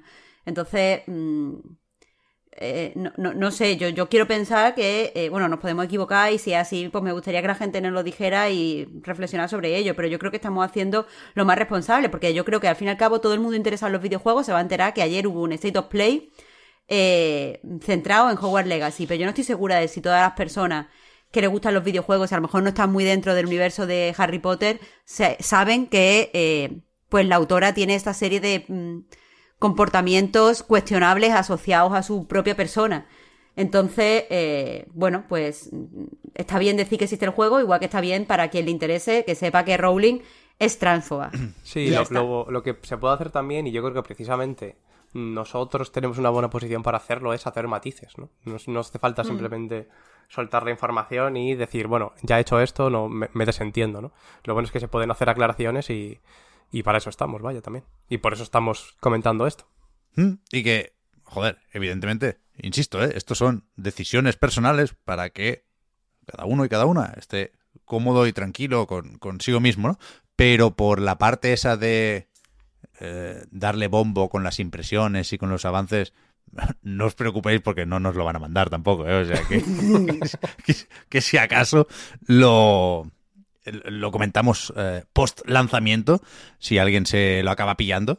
Y por supuesto también no se nos escapa, no somos tan inocentes, ¿eh? que lo que decidamos aquí sobre el tema, no creo que deba decir que será anecdótico, pero desde luego tendrá un impacto irrelevante eh, en las ventas de este juego. O sea, esto será, pase lo que pase, un pepinazo, entre otras muchas cosas, porque eh, aquí no es algo que Portkey Games esta especie de sello que han hecho dentro de Warner para los juegos de, del Potter, eh, pues haya montado un evento. O sea, esto está totalmente apoyado por Sony. Es un evento de Sony PlayStation. Y, hay una, un acuerdo promocional. ¿Por qué interesa? Porque sabe que este juego va a vender mucho y sabe que bueno, el tráiler de, de presentación tenía 28 millones de reproducciones, lo voy a decir cada vez, pues el State of Play de ayer va a tener unas cuantas también. Y, y, y de hecho, me, sorprendió no ver ningún tipo de eh, ventaja para las versiones de PlayStation, ¿no? Parece que es simplemente, pues eso, un intento de asociar el juego a la plataforma, sin más, como se ha hecho siempre con, los banners y la promoción cruzada y las presentaciones de tres y compañía, ¿eh? Pero vaya, que sí, que sí, que esto es, es uno de los lanzamientos más importantes de este año. Si, si sale este año, que ahora toca suponer que sí. No, quiero hacer daño por ahí. Vamos a pensar. No quiero hacer daño por ahí, pero toca suponer que sí. Eh, ¿Hacemos tres o cuatro titulares rápidos antes de pasar a lo de los juegos? Claro. Yo tengo apuntado por aquí. Y si se me olvida alguno, eh, sin miedo. Supermassive y 2K Games anunciaron ayer The Quarry. Un juego de terror que se, parece bastante a Until Dawn, ¿no? Y a... Es que no me gusta poner eh, de referencia el más reciente, Marta, porque nunca me sale el nombre. ¿The Dark Pictures Chronicles? No, The Dark Pictures solo. Ah, es que yo me quedé con el Man of Medan, que era el primer episodio. Pero claro, si, si hablas de ese, parece que tenga que ser episódico este también. Y no, parece que es más Until Dawn por lo de te lo damos todo, ¿no? Aunque el otro sea una antología y no necesariamente un juego episódico, sí, sí que estaban hilados, ¿no? Había un trasfondo por ahí, había un personaje recurrente. Bueno, el, eh, narrador que te contaba la historia. Eso. E, este, el Quarry este que, Marta, a mí me... A mí no me gusta el terror en general, no, no, me gusta mucho los sustos, pero esto me da más pereza que miedo, la verdad, lo siento. Porque es que, es que el Until Down no me gustó. No, me gustó el Until. A mí, opinion. A mí Until Dawn me gustó y me lo pasé pipa jugando. Eh, eh, la verdad, pero la verdad es que estaba muy de culo con Supermassive últimamente porque yo creo que ninguno de... O sea, desde Man of Midan, todos los, eh, los, que, los episodios que han sacado de Dark Picture han ido para abajo. Eh, pero tanto en escritura como en jugabilidad, como en experiencia de juego, como en actuaciones, incluso. Siguen teniendo mm, eh, actores tochísimos, pero no les sacaban partido. Eh, total, todo, valores de producción, todo ha ido para abajo. y sí que me gustó mucho ver que en el de Quarry este, los valores de producción han ido por primera vez desde Until Down para arriba. Creo que se ve bien, creo que, bueno, han ido otra vez a un tipo de mm, historia de terror reconocible, porque creo que quieren hacer como una exploración, como estudio me refiero, quieren hacer una exploración de diferentes subgéneros del terror, eh, se ve que es lo que a ellos les gusta, entonces, mm, tal. Pero bueno, veo creciendo los valores de producción. Veo que incluso están haciendo una cosa que se hace mucho en el terror actual, que es coger a ciertos personajes o a ciertos actores que son conocidos dentro del terror como para hacer como una referencia meta, algo que, que ha hecho... O sea, como que lo empezó medio, eh, medio, medio Scream cuando empezó, pero que últimamente ya se ha vuelto a esa moda. Quizá porque ha vuelto Scream, no lo sé. Eh, y no sé, eso, que me. Yo, yo a priori estoy bastante a tope. Pero también te digo, Pep, que es que no creo que estos sean juegos de terror al uso, porque todo es muy meta, todo es. Eh, como que se inspira en, en, en, géneros de terror que no están tan hechos para dar miedo en sí como para eh, llevar a adolescentes al cine. Y quieras que no, aquí van a inspiraciones de. Mm, pues slashers o películas en las que van tienen un gran elenco los personajes van muriendo uno tras otro quieren como llevarte a esa experiencia colectiva de ver a adolescentes muriendo que es como algo que nos gusta a la gente que nos gusta este tipo de terror entonces no sé yo dime dime bueno di Marta perdón perdón Nada, simplemente eso, que, que, veo que hay como un paso adelante. Estaba, pensaba que Supermassive se estaba acomodando, como tuvimos una buena idea, vamos a explotarla hasta que quede muerta, enterrada y la gente la odie. Yo ya estaba en ese punto casi de odiar. Pero aquí veo como, vale, vamos a volver un poco a los orígenes, a ver si podemos eh, hacer esta idea buena que tenemos avanzar un poco. Eh, yo iba a comentar, eh, Marta, simplemente que, que, bueno, sobre el género en sí mismo del slasher, sobre todo en lo que más se inspiran, es que es prácticamente de comedia. Quiero decir, más allá de. A mí el, el Until Dawn había, había fases que eran ridículamente graciosas. No sé si queriendo sin querer, pero, pero bueno, por lo menos el rato me lo eché. Eso sí os lo digo. A mí me, me gusta sobre todo que se parezca más en la premisa y, bueno, en, casi todo, en realidad, a Until Dawn que al, al de la, a la antología, porque he probado alguno y me parecen bastante malillos. La mm. verdad, sin que me parezca especialmente bueno Until Dawn, pero es un es un juego de echar un ratillo entretenido, de no tomártelo demasiado en serio. Y, bueno, para jugar incluso, incluso con otra persona me parece que, es, que, puede estar muy guay, puede ser una experiencia muy chula. Em, y bueno, aquí pasa un poco parecido, ¿no? El tema de las decisiones, el tema de, de los, las ramas, de las distintas posibilidades que puede tener en función de quién sobrevive, quién muere. Todo además vas controlando los diferentes personajes, o sea que la premisa es súper parecida a, Until Dawn, más allá de que en vez de una cabaña nevada era un, un campamento de verano, puede ser, que unos adolescentes hacían una fiesta y salía mal y, bueno, como siempre, ¿no? Bueno, y en el campamento Hay, hay como una especie de, de, reglas muy estrictas, porque al final eso creo que es lo que hace divertido Until Dawn y que se han olvidado en, en el resto de la antología. Lo que hace guay Until Dawn es que tú conoces las reglas del terror slash sobrenatural en el que se meten y el juego, como a, ti como jugador, te impulsa todo el rato a romper esas reglas para que te sientas, o sea, para que recuerdes cuando tú estabas viendo la película y gritabas, pero no te vayas solo, gilipollas. Y de repente te ves que estás jugando al juego y te vas solo y te matan y dices, uff, pues ya sé por qué me has matado. claro, pues no, puedes elegirlo, ¿no? No te queda otra que ir, que ir solo tú también. No, pero, pero, a veces sí puedes elegir cosas, porque podías haberte hecho amigo de otro, porque tal, y eso, o sea, yo, yo recuerdo verme en una situación en la que mm, en un, después de un, de un de este de decisiones me fui sola porque me enfadé con el personaje, no sé qué, y de repente me vi sola y dije, soy imbécil. Entonces, eso está guay. Y yo creo que este va por ahí, por ese estilo, porque una cosa a la que hace mucha incidencia en el tráiler es, estas son las reglas, no salgáis de no sé qué, no vayáis a no sé dónde, no hagáis no sé cuántos, porque hay cazadores fuera. Y yo estaba pensando, ahora el juego, mm, si está bien diseñado, te pondrá en situaciones donde todo el tiempo mm, sientas que tienes que romper esas reglas. Y eso es lo gustoso. Hmm. Eh, por, por, el rollito del campamento de verano, entiendo, sale esto el 10 de junio y no cerquita de Halloween, que es lo habitual con este tipo de propuestas, y que es verdad que, que ahí en octubre, noviembre suele haber otros lanzamientos tochos. Eh, yo, no sé por qué 2K se mete en esto, que a tope, ¿eh? hay que añadir variedad al catálogo y, y, todo lo demás, pero me, me sorprende que la editora de esto sea 2K Games o Take Two a mí no me resulta tan extraño, porque creo que es un juego para todo el mundo, para la gente que no juega sobre todo. Eh, yo, creo que mucha gente conoce Until Dawn por eso, gente que no juega videojuegos y que te dice, uh, el juego este, no sé qué, y si este tiene el mismo tipo de éxito, va y bien. Bueno, pero a Sony el rollito cinematográfico sí le funcionó con, con Quantic Dream también, y ahora no tanto, Sí. pero en su momento hacía mucho esto.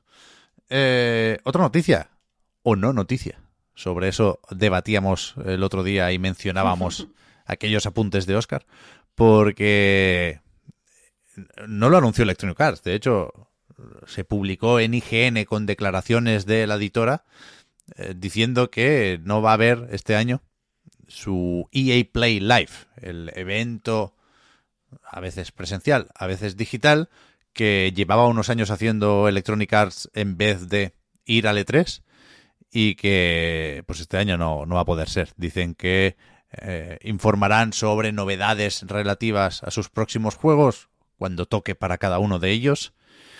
Yo me imagino que hay una nueva etapa en Electronic Arts, la etapa post Battlefield 2042 y, y tienen que poner orden en la medida de lo posible. O sea, no sé cuántos incendios tienen ahí. A mí me parece oler humo con Dragon Age en, en Bioware, pero ya veremos. Realmente hacer un, un evento este verano y no enseñar gameplay de Dragon Age habría sido matador. Mejor decir que ya llegará el momento y, es que no sé qué más podrían tener. El, el Space ya lo estamos viendo por otros lados.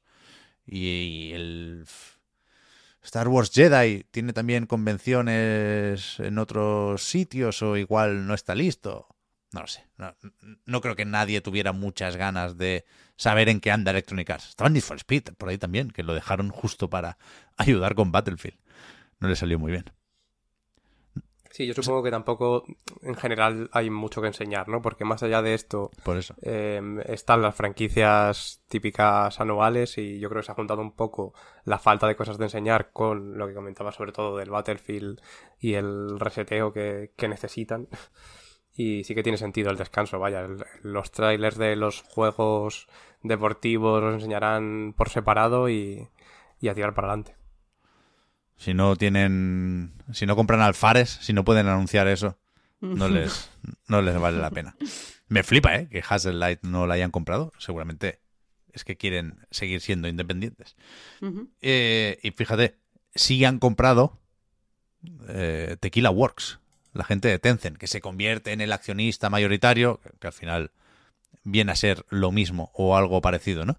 La gente de Rhyme, que estaba preparando ahora el Song of Nunu, ese juego en el universo del, del LOL, que también es de Tencent, y que, bueno, en principio, de nuevo, se puede ser pesimista si uno quiere, pero yo no sabría señalar un ejemplo para decir, mira, ¿veis? Los de Tencent dicen que dan dinero sin pedir nada a cambio, es decir, que mantienen y respetan la libertad creativa y al final no. Supongo que es pronto para, para, para quitarse la careta, ¿no? Pero de momento, todos los estudios que han recibido inversión de Tencent respaldan o insisten en ese discurso, ¿no? Que es que también el, el- el que tenían desde Madrid del otro día, claro que veremos si bueno si, si siguen cambiando constantemente de, de fórmula no porque igual lo recordamos más por el rhyme que otra cosa pero han hecho varios juegos de realidad virtual estuvieron con Stadia para ese guild que joder yo no me lo terminé pero jugué bastante y y bueno no sé ahora supongo que, que también tienen nuevas posibilidades con, con esa colaboración vía Riot Forge. Veremos, veremos. Creo Mm, que es, sí, bueno. que es, es interesante el estudio. Tiene sentido sobre todo por esto, porque al final la franquicia de League of Legends es suya también y, y- y supongo que a raíz de ahí le veían un poco el, el hilo. Y yo en cuanto a la propuesta veo un poco que sigue el hilo de, de Rhyme, la verdad, lo de el Song of, of Nunu, lo que se pudo ver al final es más o menos una aventura con puzzles, de ir avanzando, contemplativa. eh, yo creo que va a tirar un poco por ahí. El rollo va a ser parecido, pero bueno, supongo también que la compra eh, va un poco pensando en lo que viene a partir de aquí, claro. Y no tengo nada más apuntado. No sé si os suena algún titular importante. Insisto, ¿eh? Como grabamos el lunes, comentamos ahí lo de Overwatch 2, lo de hmm, con The Initiative, en ese momento, solo se había destacado la marcha del director de Perfect Dark, pero después han salido unas cuantas más. ¿no? Creo que las conclusiones son las mismas, aunque estén reforzadas, ¿no? No es lo mismo una marcha que 34 o 36, no sé cuántas eran en, el segundo artículo de Video Games 34, pero se volvió a actualizar un poquito después. Pero tela, ¿eh? Ahí no nos, no nos van a dejar mirar, pero sería interesante echar un ojo a ver qué está pasando con Perfect Dark. Entiendo que ahora es más cosa de Crystal Dynamics que de, de Initiative, vaya. Pero, pero yo no recuerdo más noticias, a eso iba, vaya. Eh, bueno, yo simplemente tenía mirada la del Sniper Elite 5. Que bueno, yo mm, en realidad tampoco es que le haya dado mucho a la franquicia, pero sí que es verdad este? que. A mí me parece súper divertido, la verdad. Me... Dentro de que es un juego de tampoco tomarse demasiado en serio. Y que va un poco de lo que va, ¿no? Al final es matar a nazis con un francotirador, fliparse muchísimo con la cámara, la cámara esta de muerte, con la cámara lenta, lo de que le, le atraviesa la bala. más los zombies, más... Eh, zombie, Army también muy guapo, ¿eh? Te lo tengo que decir. Yo estoy a tope con estos. Me gustan las mamarrachadas, Pep. Cuando lo pongan en el Game Pass o en el Spartacus, pues ya... Ahí va a estar, lanzamiento en Game Pass. Esa es la noticia, el 26 de mayo sale. Vale, vale, vale. Hostia, no, sabía lo del Game Pass, lo había dicho por decir, pero bueno, sí, encaja, encaja. Pues nada, entonces yo creo que podemos tomar aire un segundo. Incluso con la magia de la edición podremos ir o al baño o a por un vasito de agua o lo que toque, porque tenemos que hacer un, un pequeño cambio en el Discord también. Ahora veréis. Ready to pop the question? The jewelers at BlueNile.com have got sparkle down to a science with beautiful lab-grown diamonds worthy of your most brilliant moments. Their lab grown diamonds are independently graded and guaranteed identical to natural diamonds, and they're ready to ship to your door. Go to Bluenile.com and use promo code LISTEN to get $50 off your purchase of $500 or more. That's code LISTEN at Bluenile.com for $50 off. Bluenile.com code LISTEN. Hi, I'm Daniel, founder of Pretty Litter. Cats and cat owners deserve better than any old fashioned litter. That's why I teamed up with scientists and veterinarians to create Pretty Litter. Its innovative crystal formula has superior odor control and weighs up to 80% less than clay litter. Pretty Litter even monitors health by changing colors to help detect early signs of potential illness. It's the world's smartest kitty litter. Go to prettylitter.com and use code ACAST for 20% off your first order and a free cat toy. Terms and conditions apply. See site for details.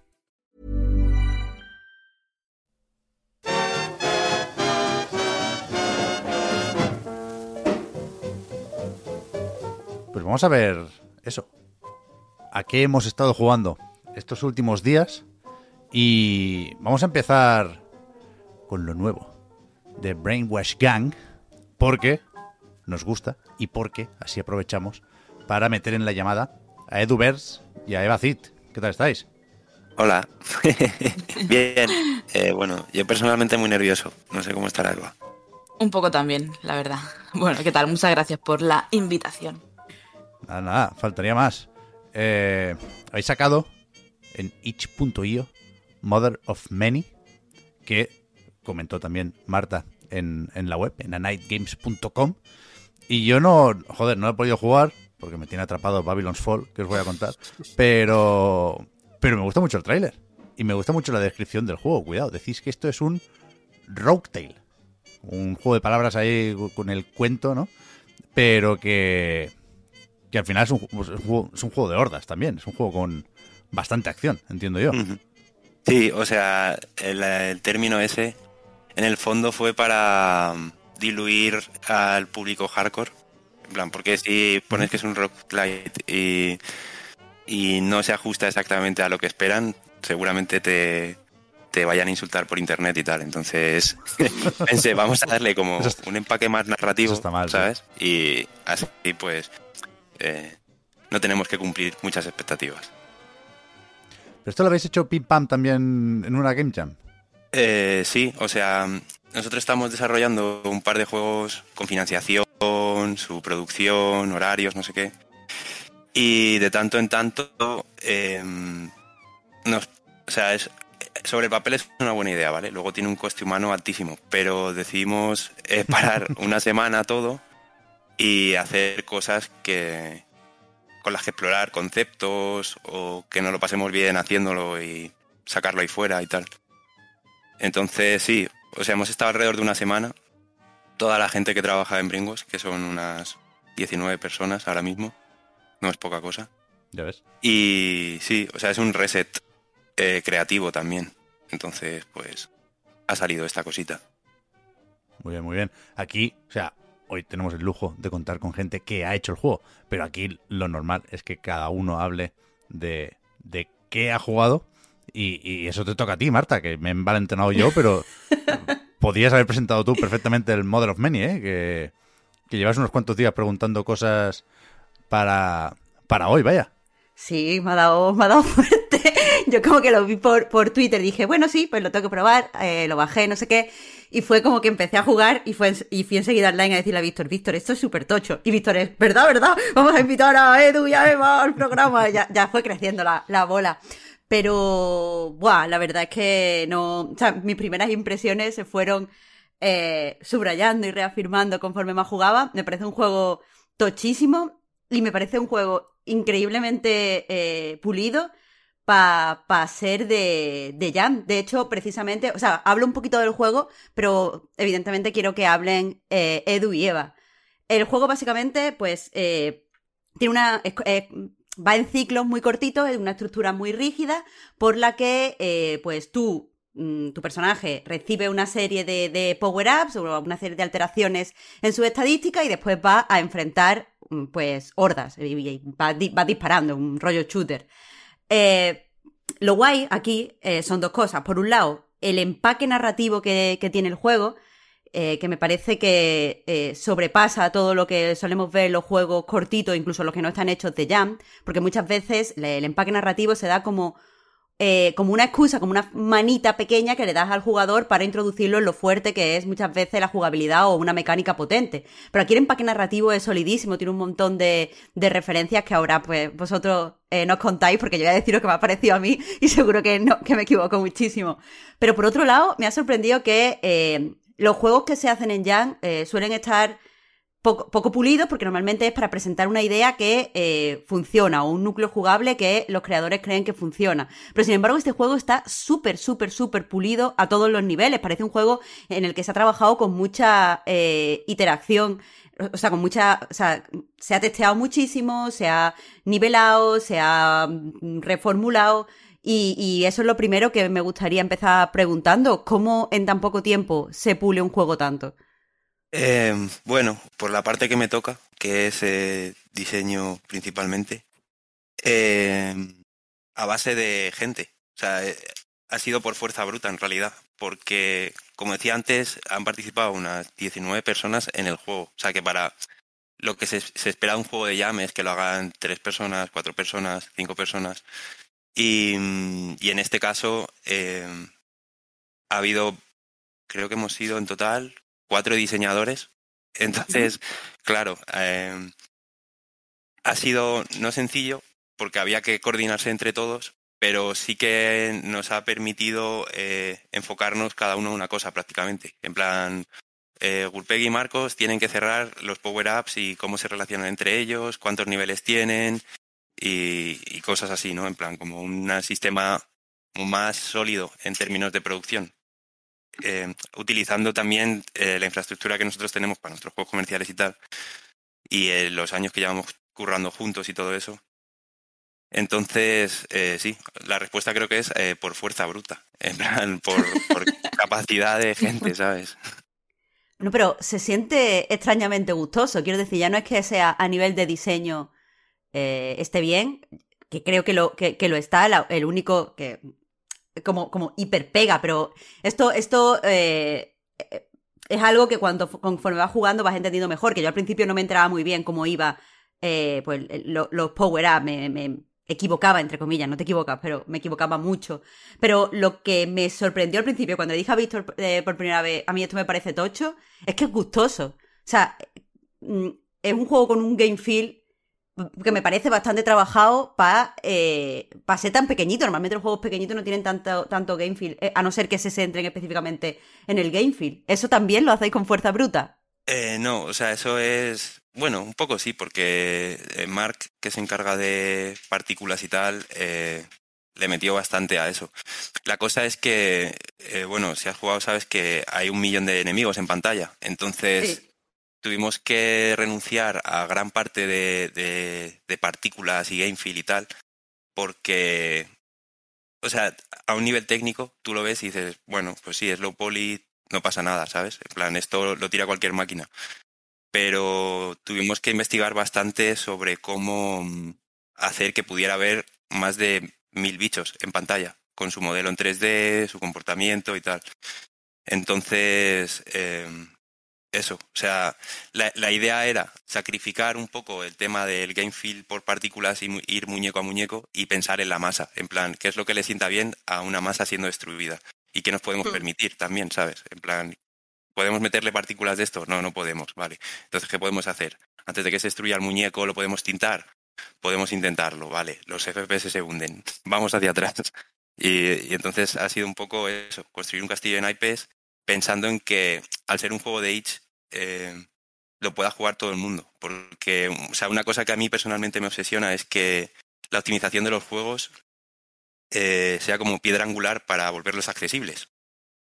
Y, eh, o sea, porque considero que si tú lanzas un juego gratuito, ya en algún sentido, eh, la posibilidad de que el jugador mm, juegue se diluye un poco solo por la percepción de que es gratuito. Entonces, eh, si alguien hace el esfuerzo de bajárselo, lo juega y no le funciona, es una liada, ¿sabes? Es en plan, puta mierda. O sea, le has confirmado los prejuicios que podría tener. Claro, claro, Final. claro, es en plan, eso es. Entonces a mí me asusta mucho que alguien abra un juego nuestro y que no le funcione bien. Sobre todo también por, eh, pues yo qué sé, al final una consola no, pero un ordenador en prácticamente cualquier lugar del mundo puede haberlo, ¿sabes? Países eh, menos desarrollados que España y tal. Entonces poder llevar los juegos que hagamos nosotros ahí es como eh, algo importante. Pero sí, o sea, en esencia el Game Feel ha sido más dependiente de lo que podíamos hacer que de lo que queríamos en realidad. Pero me alegro, vaya, de que haya funcionado. Por las explicaciones que me has dado, entiendo entonces por qué lo que yo sentía mejor era saltar y disparar. O sea, estaba súper obsesionada con tener saltos todo el tiempo, pero claro, porque le das a una masa y se siente como mejor, no sé, está muy, muy guay, muy guay. Eh, pero eso, al final lo que creo que sorprende también del juego es, como decía, la parte narrativa que está muy cuidada. Yo especialmente lo flipé con la intro eh, y lo suave que es y lo eh, extrañamente acogedora para lo que después es una historia súper triste y súper cruel. Eh, entiendo, Eva, que ha sido un poco tu función, ¿no? Eh, has escrito estas partes, has escrito, le has dado como el empaque narrativo. Sí, bueno, junto, en colaboración con Carlos Gurpegui, hemos estado ahí los dos un poco mano a mano. Pero bueno, lo que comentas de esa suavidad que tiene, eso es responsabilidad de Bea, que narrando es maravillosa. Pero, pero sí, eh, de hecho cuando, o sea, yo llevaba, llevo poco tiempo colaborando, bueno, trabajando con la gente de Brainwash y cuando Edu me vino a, comentar que, bueno, que ten- tenían previsto hacer la jam y tal y cual, que si, que si me sumaba y tal, digo, venga, ok. Entonces ellos ya tenían como el concepto general, el diseño general del juego lo tenían ya bastante asentado. Eh, pero bueno, había que definir un poco el, el- tono, ¿no? El- la atmósfera del juego. Y de hecho, uno de los, o sea, una de las inspiraciones que me comentó Edu que, que tenían en mente era la película de The Witch, que de hecho, personalmente a mí esa película me obsesiona, me, me gusta muchísimo. Y entonces pues tirando, pues tiramos por ahí. O sea, fui tirando por ahí para definir el, el tono, eh, pensando en qué tipo de, de- de conversación o qué tipo de, de, de- de interacción, o sea, a nivel de, de texto, ¿no? De, conversación pura, iba a tener el juego. En principio pensamos en conversaciones directamente entre las dos hermanas. Pero Sí. luego eh, vimos que por el tono ominoso que, que tiene todo esto, o que queríamos darle, que estaría muy guay estructurar, estructurar estos ciclos diarios en base a, a rezos, en base a estas plegarias de la hermana y tal. Y, eso un poco facilitó el, el- que al final el juego tenga como este, esta atmósfera, ¿no? Y eh, acabamos dándole importancia eh, a este rezo, puesto que es importante, a nivel narrativo en el juego es importante que se sienta como esta presencia de esta diosa, de esta maldición, como algo que lo atraviesa todo, que atraviesa las relaciones de la familia, entre las hermanas. Entonces, prácticamente como que las relaciones entre las dos hermanas, que son, digamos, la- las protagonistas del juego, están atravesadas todo el rato por esta idea de, de esta deidad, de esta maldición, de, bueno, de la tierra que se trabaja, de la sangre que se necesita para alimentar esta propia tierra y un poco, pues, se fue germinando todo esto así. Y no sé, yo me he sentido súper cómoda porque personalmente es un tema, o sea, es un tono que a mí me gusta mucho en ficción y bueno, creo que no, creo que ha quedado guay, verdad. Me gusta mucho esto de las influencias en la propia página de itch.io, desde donde, por si no ha quedado claro, te puedes bajar este Mother of Many, ¿eh? que, que, que ponéis las influencias, tanto en la parte de ambientación barra narrativa, ¿no? que es donde entiendo que entra The Witch, la película de 2015. No os voy a hacer spoilers porque a mí me dijeron que daba mucho miedo y no la vi. Y... y bueno, es verdad. Yo no estoy para esas cosas, Marta, ya, ¿eh? Tú ya del plugin que no te saques. Yo, cuando apago la luz, a dormir. Aquí no, Muy bien, muy bien. no Hay que aprovechar tiempo. no estamos para sustos. Y Devil Daggers, que es, que es quizá el, el, el juego que se juega más como entiendo que se juega aquí, ¿no? Y, y, joder, me, me gusta eso de las influencias, perdón, decía, porque a veces cuando hablas con, con desarrolladores te sientes un poco tonto cuando les dices, ah, pero esto se parece a X cosa, ¿no? Y, y te miran como diciendo, ¿estás insinuando que yo me he copiado de aquí? No, no, no, no, cuidado, he dicho que parecía que... Así que eh, solventar esas dudas con las influencias es algo que, que, creo que se agradece desde nuestro punto de vista. Joder, que, que, quería bajármelo ahora en, en, en directo y, y, hacer como Víctor, ¿no? Que se escuchara un poco el mando mientras grabamos, pero luego he pensado, cállate, que se te va a colar por el audio de escritorio y se va a mezclar aquí con, con nuestras voces y bueno, quedará un, un poco bien, porque no deja de ser el juego, ¿no? Pero la iba a liar. Perdonad que, que, que, que, tengo mucho miedo con estas cosas del audio y las grabaciones y prefiero no tocar, pero lo tengo apuntadísimo. Y tengo, tengo una pregunta a nivel de, de influencia, que eh, de, en la narrativa me refiero, porque, a ver, eh, veo evidentemente el tono de The Witch y aparte hay, hay, una hay una influencia directa, o sea, una referencia directa al final de la película eh, con una cosa que pasa en el juego, creo que está ahí, pero me llama mucho la atención que cuando normalmente se acerca pues los juegos o se acercan ciertas ficciones a pues a este, a este folk horror con tintes eh, como de, de, la tierra o, o campesinos o como queramos llamarlo, siempre tiran por la religión y por eh, eh, pues esto, el, el piadoso y tal, es lo que pasa en The Witch, pasa en cierta forma en vuestro juego, pero yo veo más referencias a, la pobreza. Quiero decir, está esa diosa a la que hay que complacer, está esta orden de espía pecado, vertiendo sangre en la tierra para hacerla fértil y todo este tipo de cosas que sí que se relacionan con la sexualidad y la religión y vueltas a, a los pecados y tal. Pero creo que el juego está como súper atravesado por la pobreza y yo creo que eso se da más muchas veces en la literatura española y en la literatura latinoamericana. Y te quería preguntar, Eva, eh, por si tienes referencias ahí o ha sido algo que al, fin, al final ha llegado por la cultura que te envuelve, porque es la andaluza como la mía. Pues probablemente ha sido, o sea, no, no había pensado en ello de forma consciente, para nada. Me acabo de dar cuenta conforme lo ibas diciendo tú, Marta.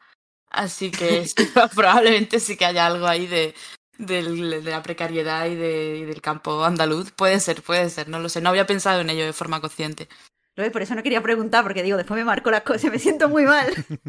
No, pero no, eh, la, o sea, parte de la idea principal eh, venía de ahí, porque Moja, o sea, todo nace de que Mohamed, un compañero nuestro, eh, estuvo un tiempo eh, haciendo modelos en 3D de cultivos, que son los que uh -huh. se han utilizado para este juego. Y estuvimos una tarde, noche hablando de que molaría un montón eh, hacer un juego de farming, pero realista, en el sentido de viene el patrón y hay que darle tanto, ¿sabes? Y, y- y que podía ser como un golpe de efecto interesante porque normalmente estos juegos de farming romantizan el trabajo duro, ¿sabes? Es en plan, Stardew Valley, pues mira, mira mi campo de melones, ¿sabes? y, y- y voy a caballo y no sé qué. Y, tal.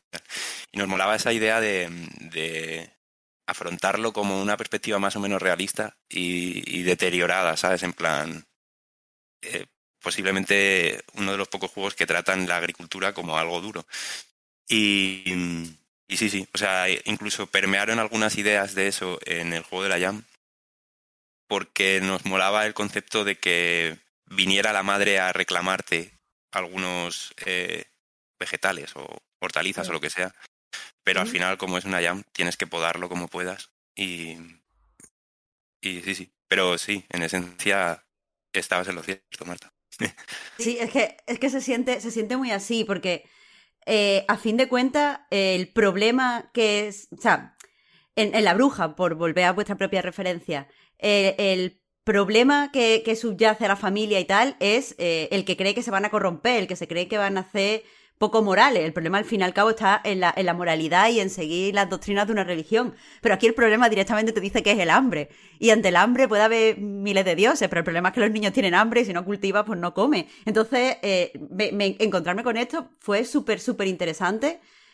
porque de nuevo, encontrarme estas notitas de lo que yo interpreto como cultura española o cultura andaluza. También os digo que a lo mejor aquí puedo tener un poco una visera un poco extraña porque vengo de una familia súper mm, numerosa. Mi madre tiene 12 hermanos, somos muchísimos y también pues, conocen la pobreza y conocen lo que es eh, pues, Andalucía rural y tal. Y, y claro, yo, yo lo veía y decía, sí, eh, eh, esto es, esto no se puede, esto es España, esto es un poco Andalucía y supongo que a nivel narrativo es algo que he disfrutado eh, muchísimo. Eh, o sea, no, no, no, hay, no hay ninguna pregunta aquí, simplemente lo quería compartir con vosotros. Mm, Sí, o sea, no sé. Es que también Carlos es de Andalucía y entonces yo creo que entre Eva y Carlos con el ADN han tirado un poco por eso. Porque sí que es cierto que, mm, o sea, en el estudio invertimos mucho tiempo en decir tonterías, pero otro mucho tiempo solemos hablar de temas políticos y, o sea, ocupa mucho en nuestra cabeza.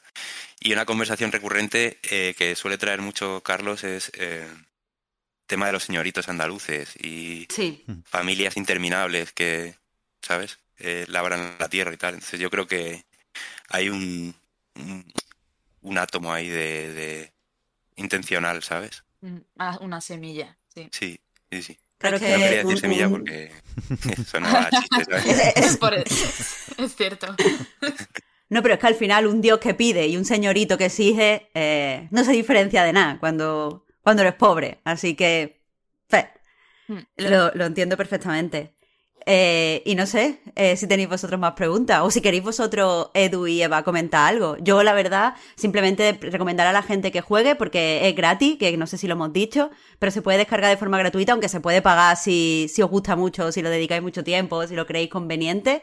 Es un juego que tiene no solo ya lo que hablaba de buena, una narrativa interesante y tiene una buena, un buen mm, loop jugable y tal, también tiene unos valores de producción que me parecen eh, súper, súper, súper notables. La paleta de colores es preciosa, el juego suena muy bien.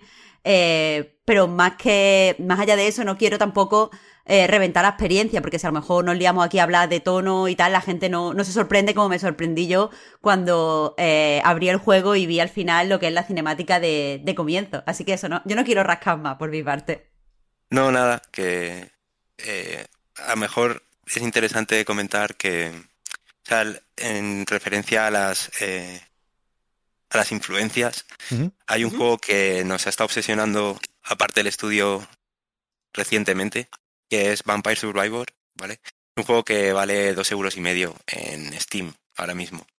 Y, y eh, subvierte, o sea, lo interesante de ese juego es que subvierte el concepto de bullet hell, es decir, tú eres el infierno de balas. Eh, y entonces es, es bastante pasivo, en el sentido de que tú no puedes disparar, no puedes hacer nada, solo puedes moverte con las flechas o WSD. Y, y ese fue también un poco el, el, el punto de partida a la hora de buscar la sensación de poder. Y no sé, aprovechando este espacio me gustaría recomendarlo porque es un juegazo. Y es más feo que un pie sin uñas, eso sí, Pero, pero no, no eres consciente, Edu, de la puerta dimensional que acabas de abrir aquí. Me he metido en la página de Steam de Vampire Survivors, que efectivamente está, está también en las influencias y, y no lo he leído antes porque no sabía cuál era, perdón. Y aquí hay un plagio de bayoneta. No, O sea. Bueno, eh, o sea, el arte de la muchacha esta como saltando, levantando Ah, sí, un pie con los brazos estirados, esto es key art de Bayonetta 2. Pero tal cual, o sea, está calcada la pose. Eh, sí, la verdad que sí. Yo ya decía que me sonaba de algo. Hostia, pero tiene un montón de reviews. 61.000 Sí, sí, sí. críticas extremadamente positivas en Steam. Es, es uno de esos casos en los que en la plataforma, ¿sabes? En plan, hay éxito en la plataforma y no permea a los medios, ¿sabes? Ya En ves. plan... Pero, o sea, es un bombazo de la hostia. Posiblemente uno de los juegos mm, como más eh, interesantes y vendidos del año, ¿sabes? En lo que llevamos de año al menos. Joder, pues otro para Y, saca. O sea, sí, prim- sí. primero juguemos al Mother of Many y después ya si eso, al Vampire Survivors. Bueno, yo, yo, yo me voy a chivar al camilla, eso de entrada. Pero No, ve, no, ve. bueno, necesitan, necesitan ayuda esa gente también, ¿eh? Seguramente les va mejor a estos de Punkle, que no sé si será una persona o un, o un grupo de desarrolladores. Seguramente les va mejor que a Platinum, pobrecillos. Pero bueno, perdón, perdón, que me desvío mucho más de lo que toca y me vuelvo a la pestaña de itch.io, de Mother of Many. Y, y joder, es verdad que, que- que tiene muy buena pinta. A mí me, me, me gustó mucho esta estética de las guadañas, más allá de lo rural, que también es algo que me gusta mucho y... Joder, me ha gustado lo que decíais de que normalmente se presenta de una forma demasiado romántica y ligera, ¿no? Ha, ha habido alguna cosilla, estaba pensando, lo comentamos aquí, creo, Marta, el Stillness of the Wind, que es otra Sí. aproximación a una ambientación rural, que no tiene nada que ver con esto, ¿eh? pero que también es durilla por la soledad, por la dureza de, ese tipo de trabajo. Pero, pero joder, me, me ha gustado mucho lo que habéis comentado. Así que a tope, como decíamos por aquí. A ver, pues, pues antes de cerrar, eh, tengo una ultimísima pregunta, que esto está más relacionado con mi experiencia de juego, pero yo qué sé, y es que veréis. Eh, no sé si el, o sea, necesito saber si el juego tiene algún final secreto o no, porque es que, eh, o sea, yo eh, jugué al principio por placer, estuve viendo, bueno, eh, el objetivo puede ser que tenga que bajar la hermana eh, después de aguantar tanto tiempo a- en una, enfrentándome a las hordas y entonces matar a la hermana y entonces no sé qué. Pero claro, no he dejado de pensar, pero tiene que haber alguna forma de romper el ciclo, tiene que haber alguna forma de romper el ciclo. Si no se puede, me parece muy guay porque el juego es eh, extremadamente desolador como es y habla por sí mismo si no se puede, pero lo siento, tengo que preguntarlo, ¿hay alguna forma de romper el ciclo? Y es que soy yo muy torpe. Em, no se puede, pero sí que barajamos la idea de que em, si te pasabas los 15 minutos sin golpear a, a los esqueletos o a la hermana, eh, hubiera un, un fin de ciclo. O sea, entraba como Sin en... golpear. Claro, claro, claro, Sí, solo es esquivando. imposible. Es Claro. imposible. O sea, en teoría se puede, pero claro, o sea, al final es eso. eh, nos, deshicimos de un montón de ideas por el camino. Va, va. A ver, que, que ya os digo, no, no es que me- no lo he preguntado porque tenga la sensación de que el juego se quede incompleto. Mm, Me parece que es realista y que va eh, acorde con las ideas que me habéis comentado. eh, el hecho de que no se pueda romper el ciclo, porque cómo, cómo rompe el ciclo de abuso, ya sea de un dios o de la pobreza, contra una familia pequeñita de campesinos con niños muertos de hambre. Pues no se puede romper. Pero es que de verdad tenía la espinita de, ¿y si no he visto el juego completo? y me estaba carcomiendo. No, no, no. Eh, puedes dormir tranquila. Gracias a Dios, gracias a Dios. Otro misterio resuelto en el podcast Reload. Muchas gracias, Edu y Eva, por haberos pasado por el Discord en este caso. A vosotros. A vosotros, a vosotros. Hablamos. Eh, bueno, Didi, Perdón, eh, comentar que justo en este momento se ha lanzado, ha hecho Iván Papiol, eh, un- uno de las personas con las que trabajamos, eh, un- una especie de fanzine sobre el juego, explicando y enseñando parte del concept y cómo están montadas algunas cosas de, de corrección de color y técnicas que hemos usado y eso. Para, por si a alguien le puede ser interesante o útil. Pues sí, mola. Mola, Sí, mola. lo tenéis en la misma página de, de itch.io. Creo que está ya subido, ¿no, Edu? Sí, sí, sí. Vale, pues en la propia página lo podéis ver. Pues eso, muchas gracias por, por haberos pasado y cuando queráis y os vaya bien, ya sabéis dónde estamos. De hecho, joder, lo sabéis mejor que yo porque no sé, o sea, estamos en el Discord, pero en un servidor que yo no, en un grupo que yo no sé cómo funcionan las salas, Marta. Yo, o sea, yo le doy a un botón y, y me meto en, en el, en el chat de voz. Más allá de esto, a mí Discord me confunde, como le pasaba al pobre Dinio con la noche. Oye, Pero- Pep, de verdad, estás, estás últimamente tan padre que no puedo contigo, ¿eh? Ya, ya, ya, ya. Pero que- ya. Ya, ya. Soy, soy- soy consciente, soy consciente, lo llevo mal, lo llevo mal. Muchas gracias, Edu Nada. y Eva. Hasta la próxima. Muchísimas gracias a A vosotros. vosotros. Chao. Hasta luego, gracias. Hasta luego. Adiós. Y lo dicho, nos queda el, el Tunic, el del zorrete. A veces digo zorrete, a veces digo zorrillo. Tiene connotaciones ligeramente distintas. Pero a, mí, a mí- a mí me gusta más zorrete. Sí. Por- o sea, digo esto porque no sé por qué se llama Tunic. No, o sea, sin spoilers, ¿eh? No me lo digas, Oscar, que tú eres el que lo ha terminado aquí. Pero es uno de los muchos misterios con los que se presenta el juego. Creo, Pep, eh, sin decir la teoría, creo que ibas bien encaminado. Creo que va por ahí. Tras pararme a, a reflexionarlo. Tampoco, es, tampoco creo que sea decir nada, en realidad, ¿eh? Decir que cuál es, pero ante la duda... eh, No, no, no, no lo, lo digo. Es, spoilercast. spo- Todo esto para spoilercast. Vale. Pero, joder, eh, hemos jugado los tres, ¿no? Tú también le has dado, Marta. Aparte de hacer lo que viene después de eso, o lo de que está por encima de eso incluso, entrevistar a su creador, Andrew Schuldeis. Eh, llevas un rato también con el Tunic. Sí, sí, eh, no tanto como me gustaría, no he avanzado demasiado, jugué antes de entrevistar al creador para tener el feel y tal, eh, y me está gustando, pero ya también te digo que la entrevista me gustó muchísimo, ¿eh? Ojalá Ya, todos ya, ya. los desarrolladores como este señor. Ya ves. Eh, yo venía con, no sé decir pocas ganas, pero desde luego no venía con muchas ganas, porque me las quitó hasta cierto punto la demo. Me, me pareció que podía quedarse en un juego un pelín más superficial de lo que me gustaría. Y no sé si es exactamente igual el mapa, Oscar, no sé si tú tienes la demo más fresca o qué, pero el, el- la zona del inicio sí que es esa, la que habíamos visto mil veces en Sí, otros em- tantos empieza exactamente igual. vídeos promocionales, ¿no? Pero creo que aquí juega mejor al misterio y creo que se apoya mejor más pronto en el, el gran acierto, la idea del millón de dólares, no sé cuánto le habrá pagado Phil Spencer por meterlo en el Game Pass, pero bueno, la idea puede ser del millón de dólares, que es lo de las páginas del manual, como como ayuda, que para eso estaban los manuales, para, para guiarte en, en la aventura y para conocer mejor el juego. Y para darle, bueno, no sé, otra entidad al juego también. Se ve distinto cuando miras el manual. Muy chulo eso. A mí esto que, que decías, Pep, de lo de que le faltaba, no sé qué palabras has utilizado exactamente, pero bueno, que le faltaba como consistencia hasta cierto punto, eh, es una cosa que me pasó un poco con Death's Door. Que no, no, me, no lo pasé mal con la experiencia, pero luego reflexionándolo cada vez me gusta menos, tengo que decir. Y me pasó un poco con la demo de Tunic.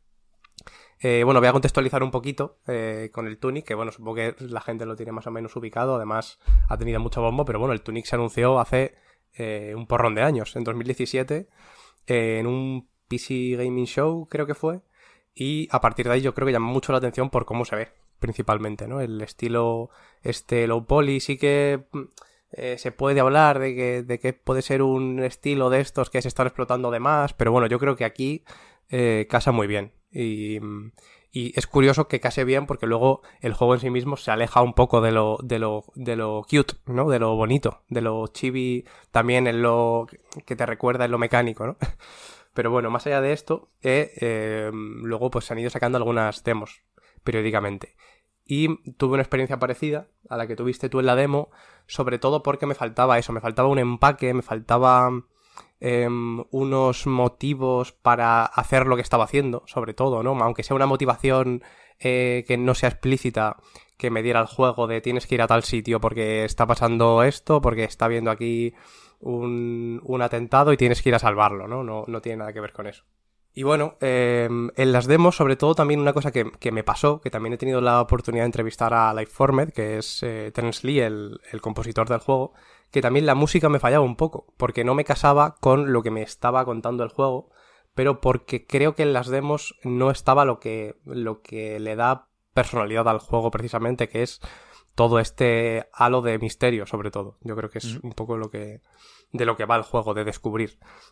Y, y, bueno, empieza un poco como la demo, ya te digo, llegas ahí, siempre se hablaba de las referencias a Zelda, especialmente Link's Awakening, diría, ¿no? Llegas varado en una playa y tienes que empezar a, explorar por tu cuenta.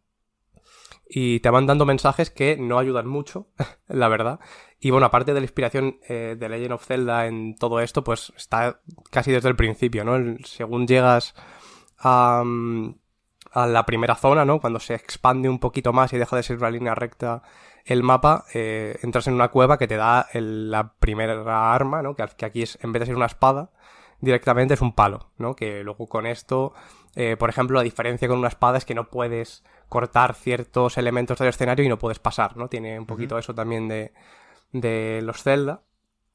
Eh, pero bueno, a partir de aquí no te dice absolutamente nada el juego, sobre todo porque ni siquiera eh, los textos en general que te encuentras en el propio juego están en, en castellano o en ningún otro idioma. Están escritos con unas runas que son ilegibles, vaya, no, de base no tienen ningún sentido. Y no tienes ninguna referencia para poder entenderlas en cualquier caso.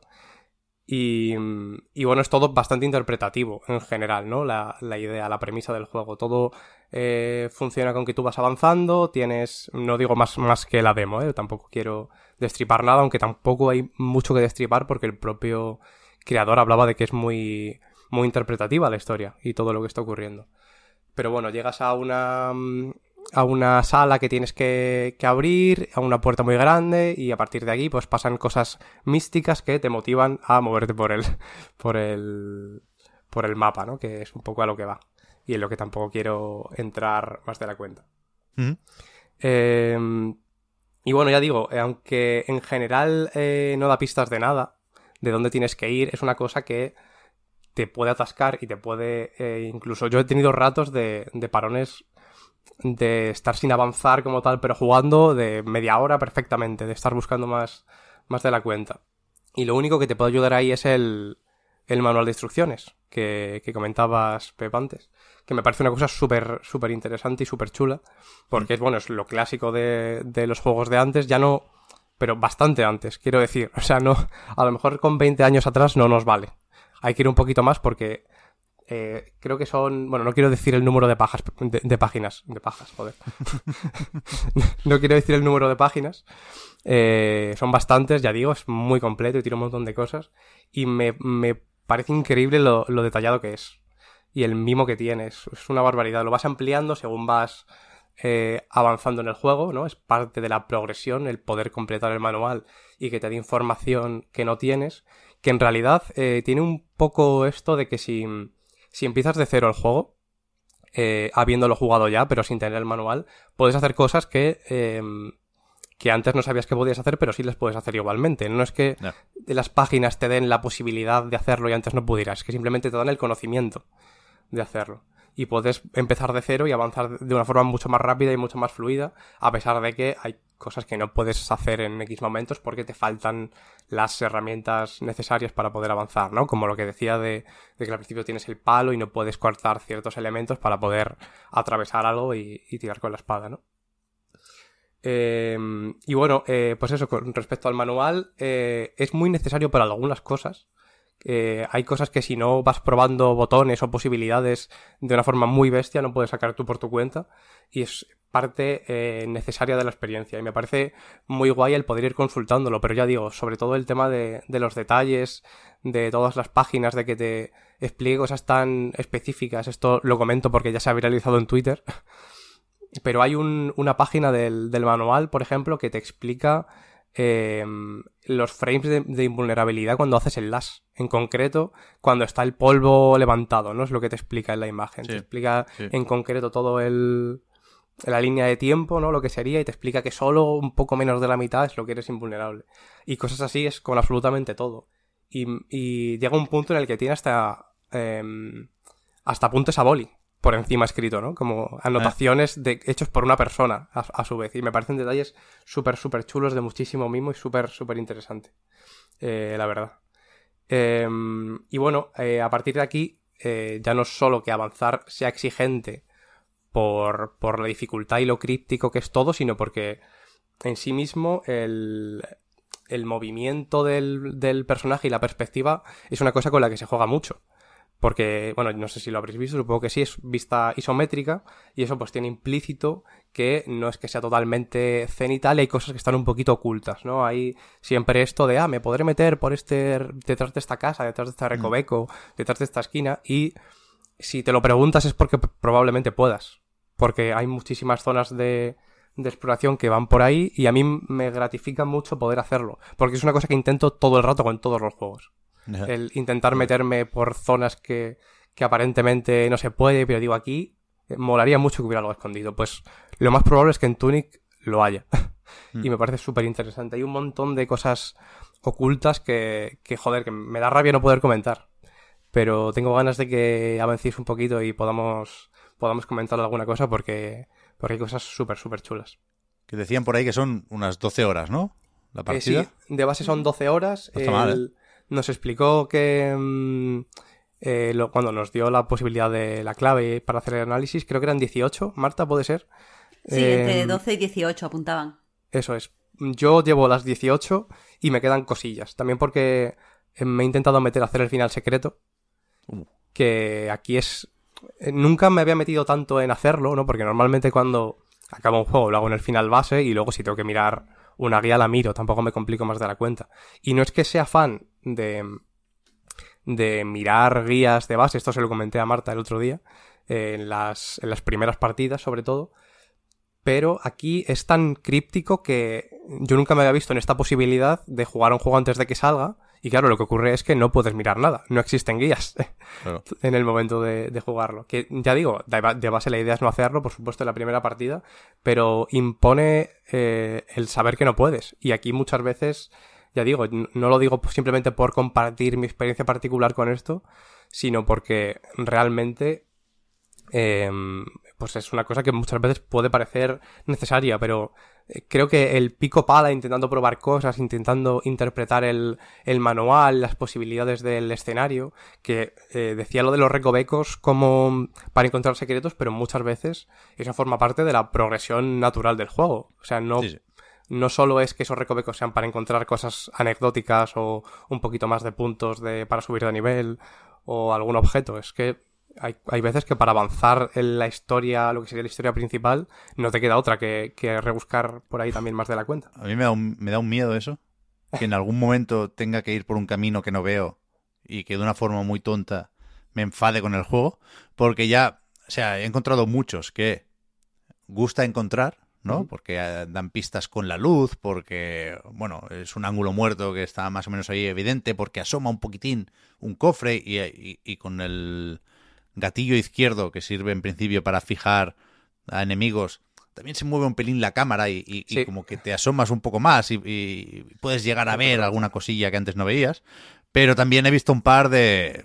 Mira, metido entre estos árboles por meterme, pero no era mi intención ni se veía para nada claro. Sí, pero bueno, yo creo que, que en general cuando sí son principales sí que suele haber alguna referencia. Pero Vale, sí vale. que me gusta mucho eh, que algunas veces eh, si avanzas eh, por una zona concreta, ¿no? Porque el juego hay una, como una zona central y luego se divide en otras. Sin entrar en cuál es, ni muchísimo menos, hay una en la que vas avanzando eh, y vas, vas progresando en ella, ¿no? Porque al principio tienes que activar unas campanas para abrir la puerta que os comentaba. Es una cosa, es literalmente lo primero que se hace.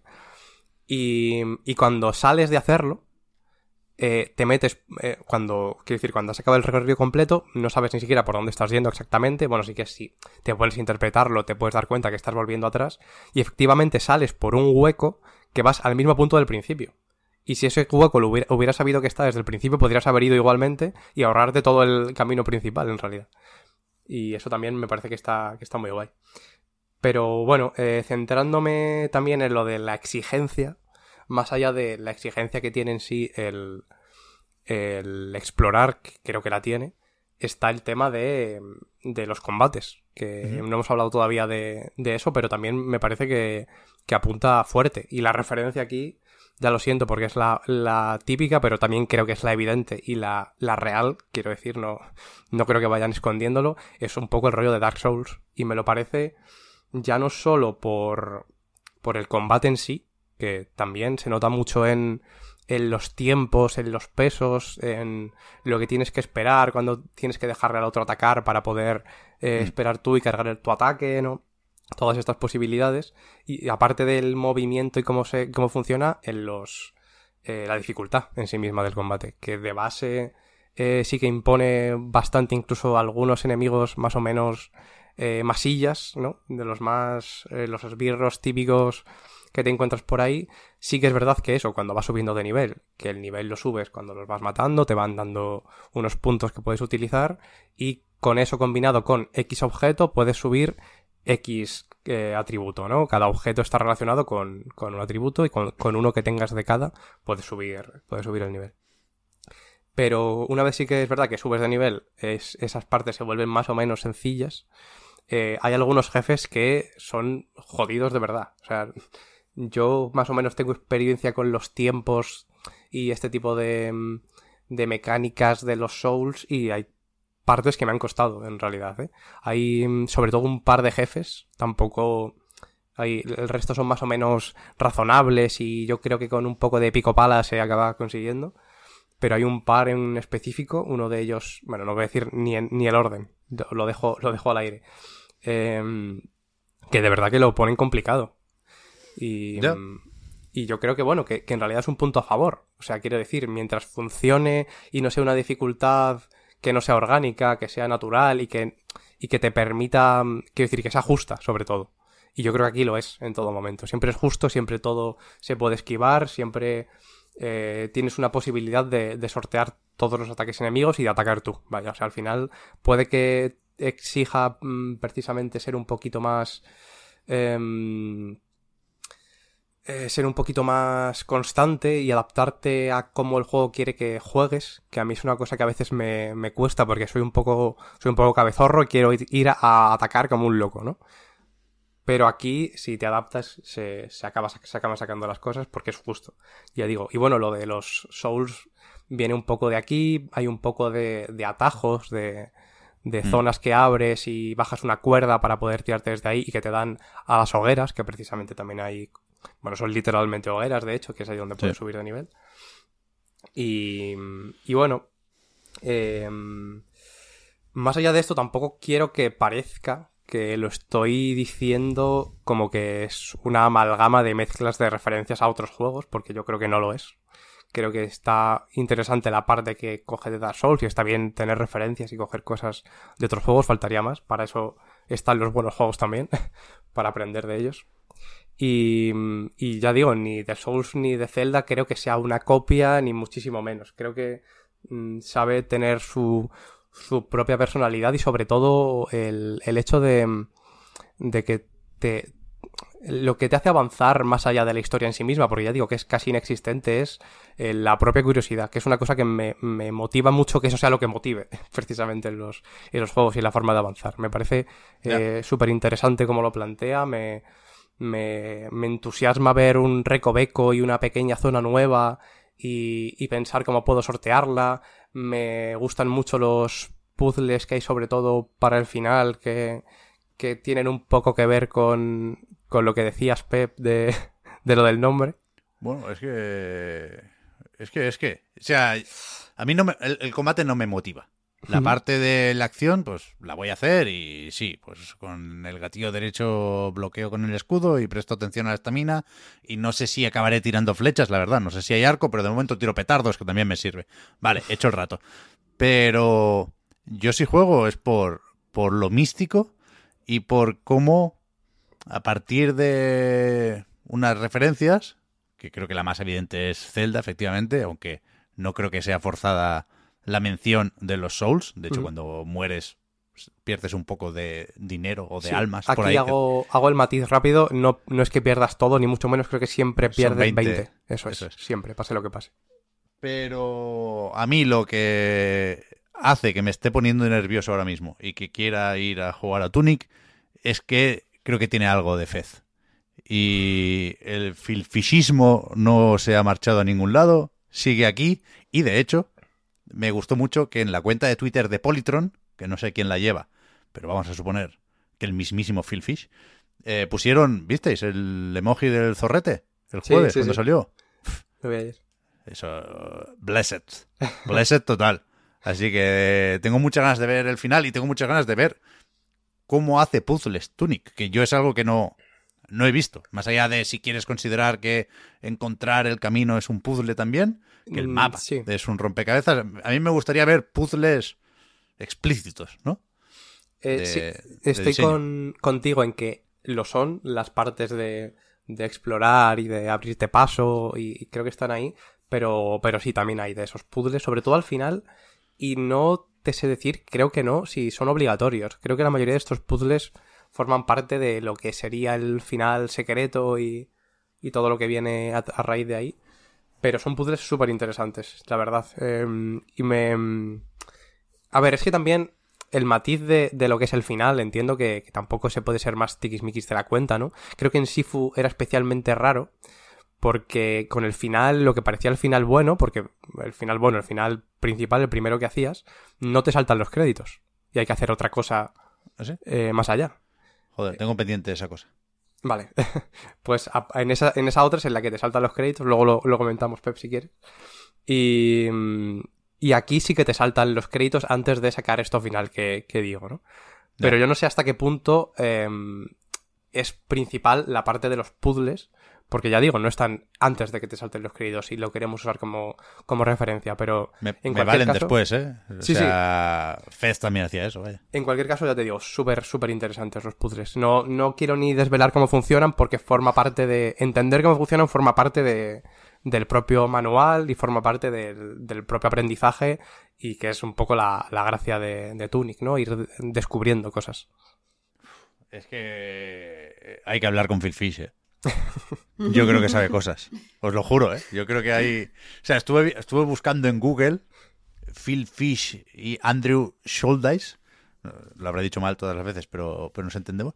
Y, y la única relación que vi fue un vídeo de Vimeo subido desde otra cuenta, pero que atribuía la grabación a Andrew, que era una sesión con DJ Phil Fish en alguna fiesta de algún evento de videojuegos. Estaba Ben Espósito por ahí también, ¿cómo se lo pasan esos? Bueno, ¿y si este es el verdadero juego de Sam Barlow? ¿Sabes? Pepe entra al Vimeo, del Vimeo busca en Google la palabra clave que pronuncia, el, el auténtico juego de Es Barlow. que si me tiráis de la lengua, lo voy a decir. ¿Y si Tunic es Fez 2? ¿Y el manual son las sagradas escrituras de Phil Fish? Que dejó en plan, toma, hazlo tú, yo paso. Yo me he marchado de internet. Esa, para, esa en mi cabeza es la historia canónica. El Phil Mi, mi leyenda urbana favorita a partir de ahora. No, no, pero estoy con ganas. ¿Tú qué tal, Marta? También te, te estaba gustando, ¿no? Sí, sí, a mí me. A mí sí que me convenció más la demo de lo que decía Oscar que le convenció a él.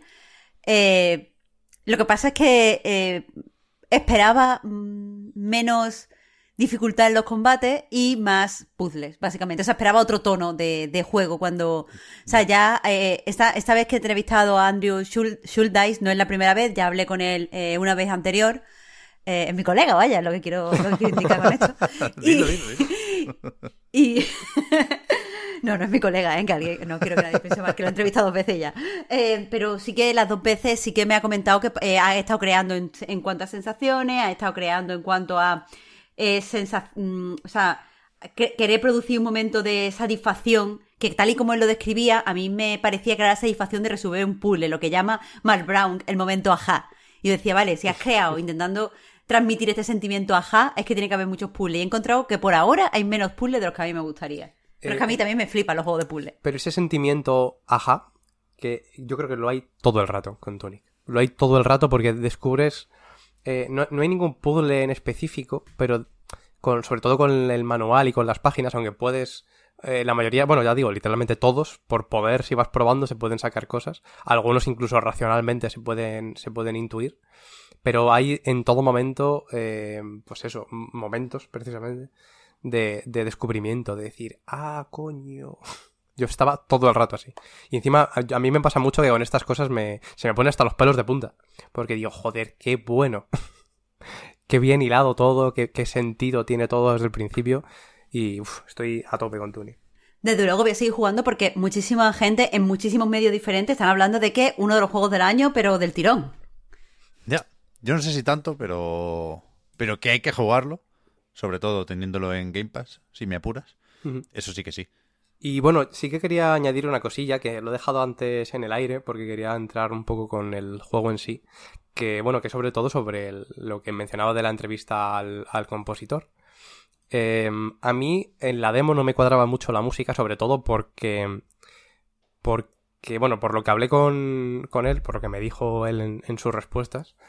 Eh, la idea de Tunic, desde el principio central, que también te lo decía a ti, Schuldeis, en, en la entrevista, Marta, es el misterio, ¿no? Y el descubrir, y, pero sobre todo el misterio en sí mismo, ¿no? Más que el descubrimiento que también está ahí. Y, y por eso no me, me echaba un poco para atrás la música, porque no, no me recordaba a lo que yo estaba viendo. En, el, en la demo faltaba ese tono de, de descubrimiento, porque la demo era simplemente un Zelda, eh, precisamente, ¿no? No hace falta salir de esta referencia, eh, cuando ya has entrado en una mazmorra, cuando ya has entrado en una fase porque solo hay una posibilidad, solo puedes hacer una cosa que es avanzar, matar enemigos y seguir hacia adelante. Y, y precisamente faltaba el tono de misterio que se hila precisa- precisamente y creo que lo hacen muy bien con la música. Y creo que también tiene un papel súper, súper importante. Habrá que darle, habrá que darle. ¿eh? Igual seguimos hablando de Tunic cuando lo hayamos terminado más la semana que viene o, o no, porque, joder, a ver si nos da un poco de tregua 2022 con esto de los lanzamientos, aunque vaya, vaya deseo absurdo que la semana que viene vienen Kirby, vienen Ghostwire Tokyo y, joder, el Elden Ring no se pasa solo tampoco. Así que se hará lo que se pueda, como, como venimos haciendo estas 13 temporadas. Hasta aquí el podcast Reload de hoy. No nos vamos a marchar sin recordar que el podcast Reload, precisamente, igual que a nightgames.com, es posible gracias a vuestras generosas aportaciones. Patreon.com barra a night reload para más información. Con el resto, nos volvemos a escuchar solo todavía. Lo de vernos será en otra semana. eh, la semana que viene, que traeremos, no sé si el Kirby, sí sé que Ghostwire Tokyo, a ver si Norco. hay al- alguna cosa más. El, el- el DLC del Mario Kart, no sé si merece la pena ponerlo encima de la mesa. Bueno, hay, hay, hay temitas, hay temitas. Hay Que, temitas. que llega Norco al Game Pass, que va a ser un juegazo. Os lo adelanto ¿Verdad, ya. Marco? El Norco. Había entendido que llegan orcos al Game Pass. Igual, ¿cuál toca? No, no, no. Norco, el juego. Vale, vale. Pues eso, que no, que no nos dejan, no nos dejan parar, así que seguiremos comentando los jueguicos que vayan llegando. Muchísimas gracias a todos por el apoyo. Muchas gracias a Marta y a Oscar, también a Edu y a Eva, que se han pasado para hablarnos de su jueguico. Y nada, nos vemos la semana que viene, ¿no? Por supuesto, aquí estaremos. Gracias, Pep. Chao, gente. Muchas próxima. gracias. Hasta luego.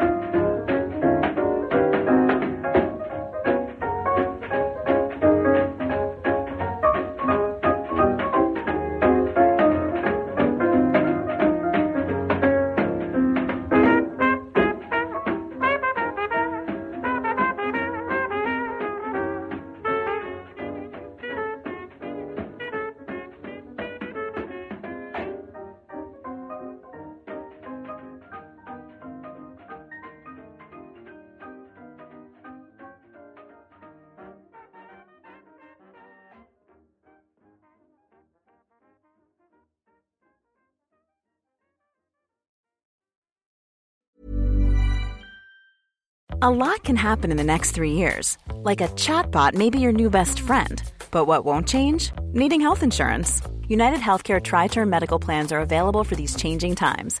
Underwritten by Golden Rule Insurance Company, they offer budget-friendly, flexible coverage for people who are in between jobs or missed open enrollment. The plans last nearly three years in some states, with access to a nationwide network of doctors and hospitals. So for whatever tomorrow brings, United Healthcare Tri-Term Medical Plans may be for you. Learn more at uh1.com.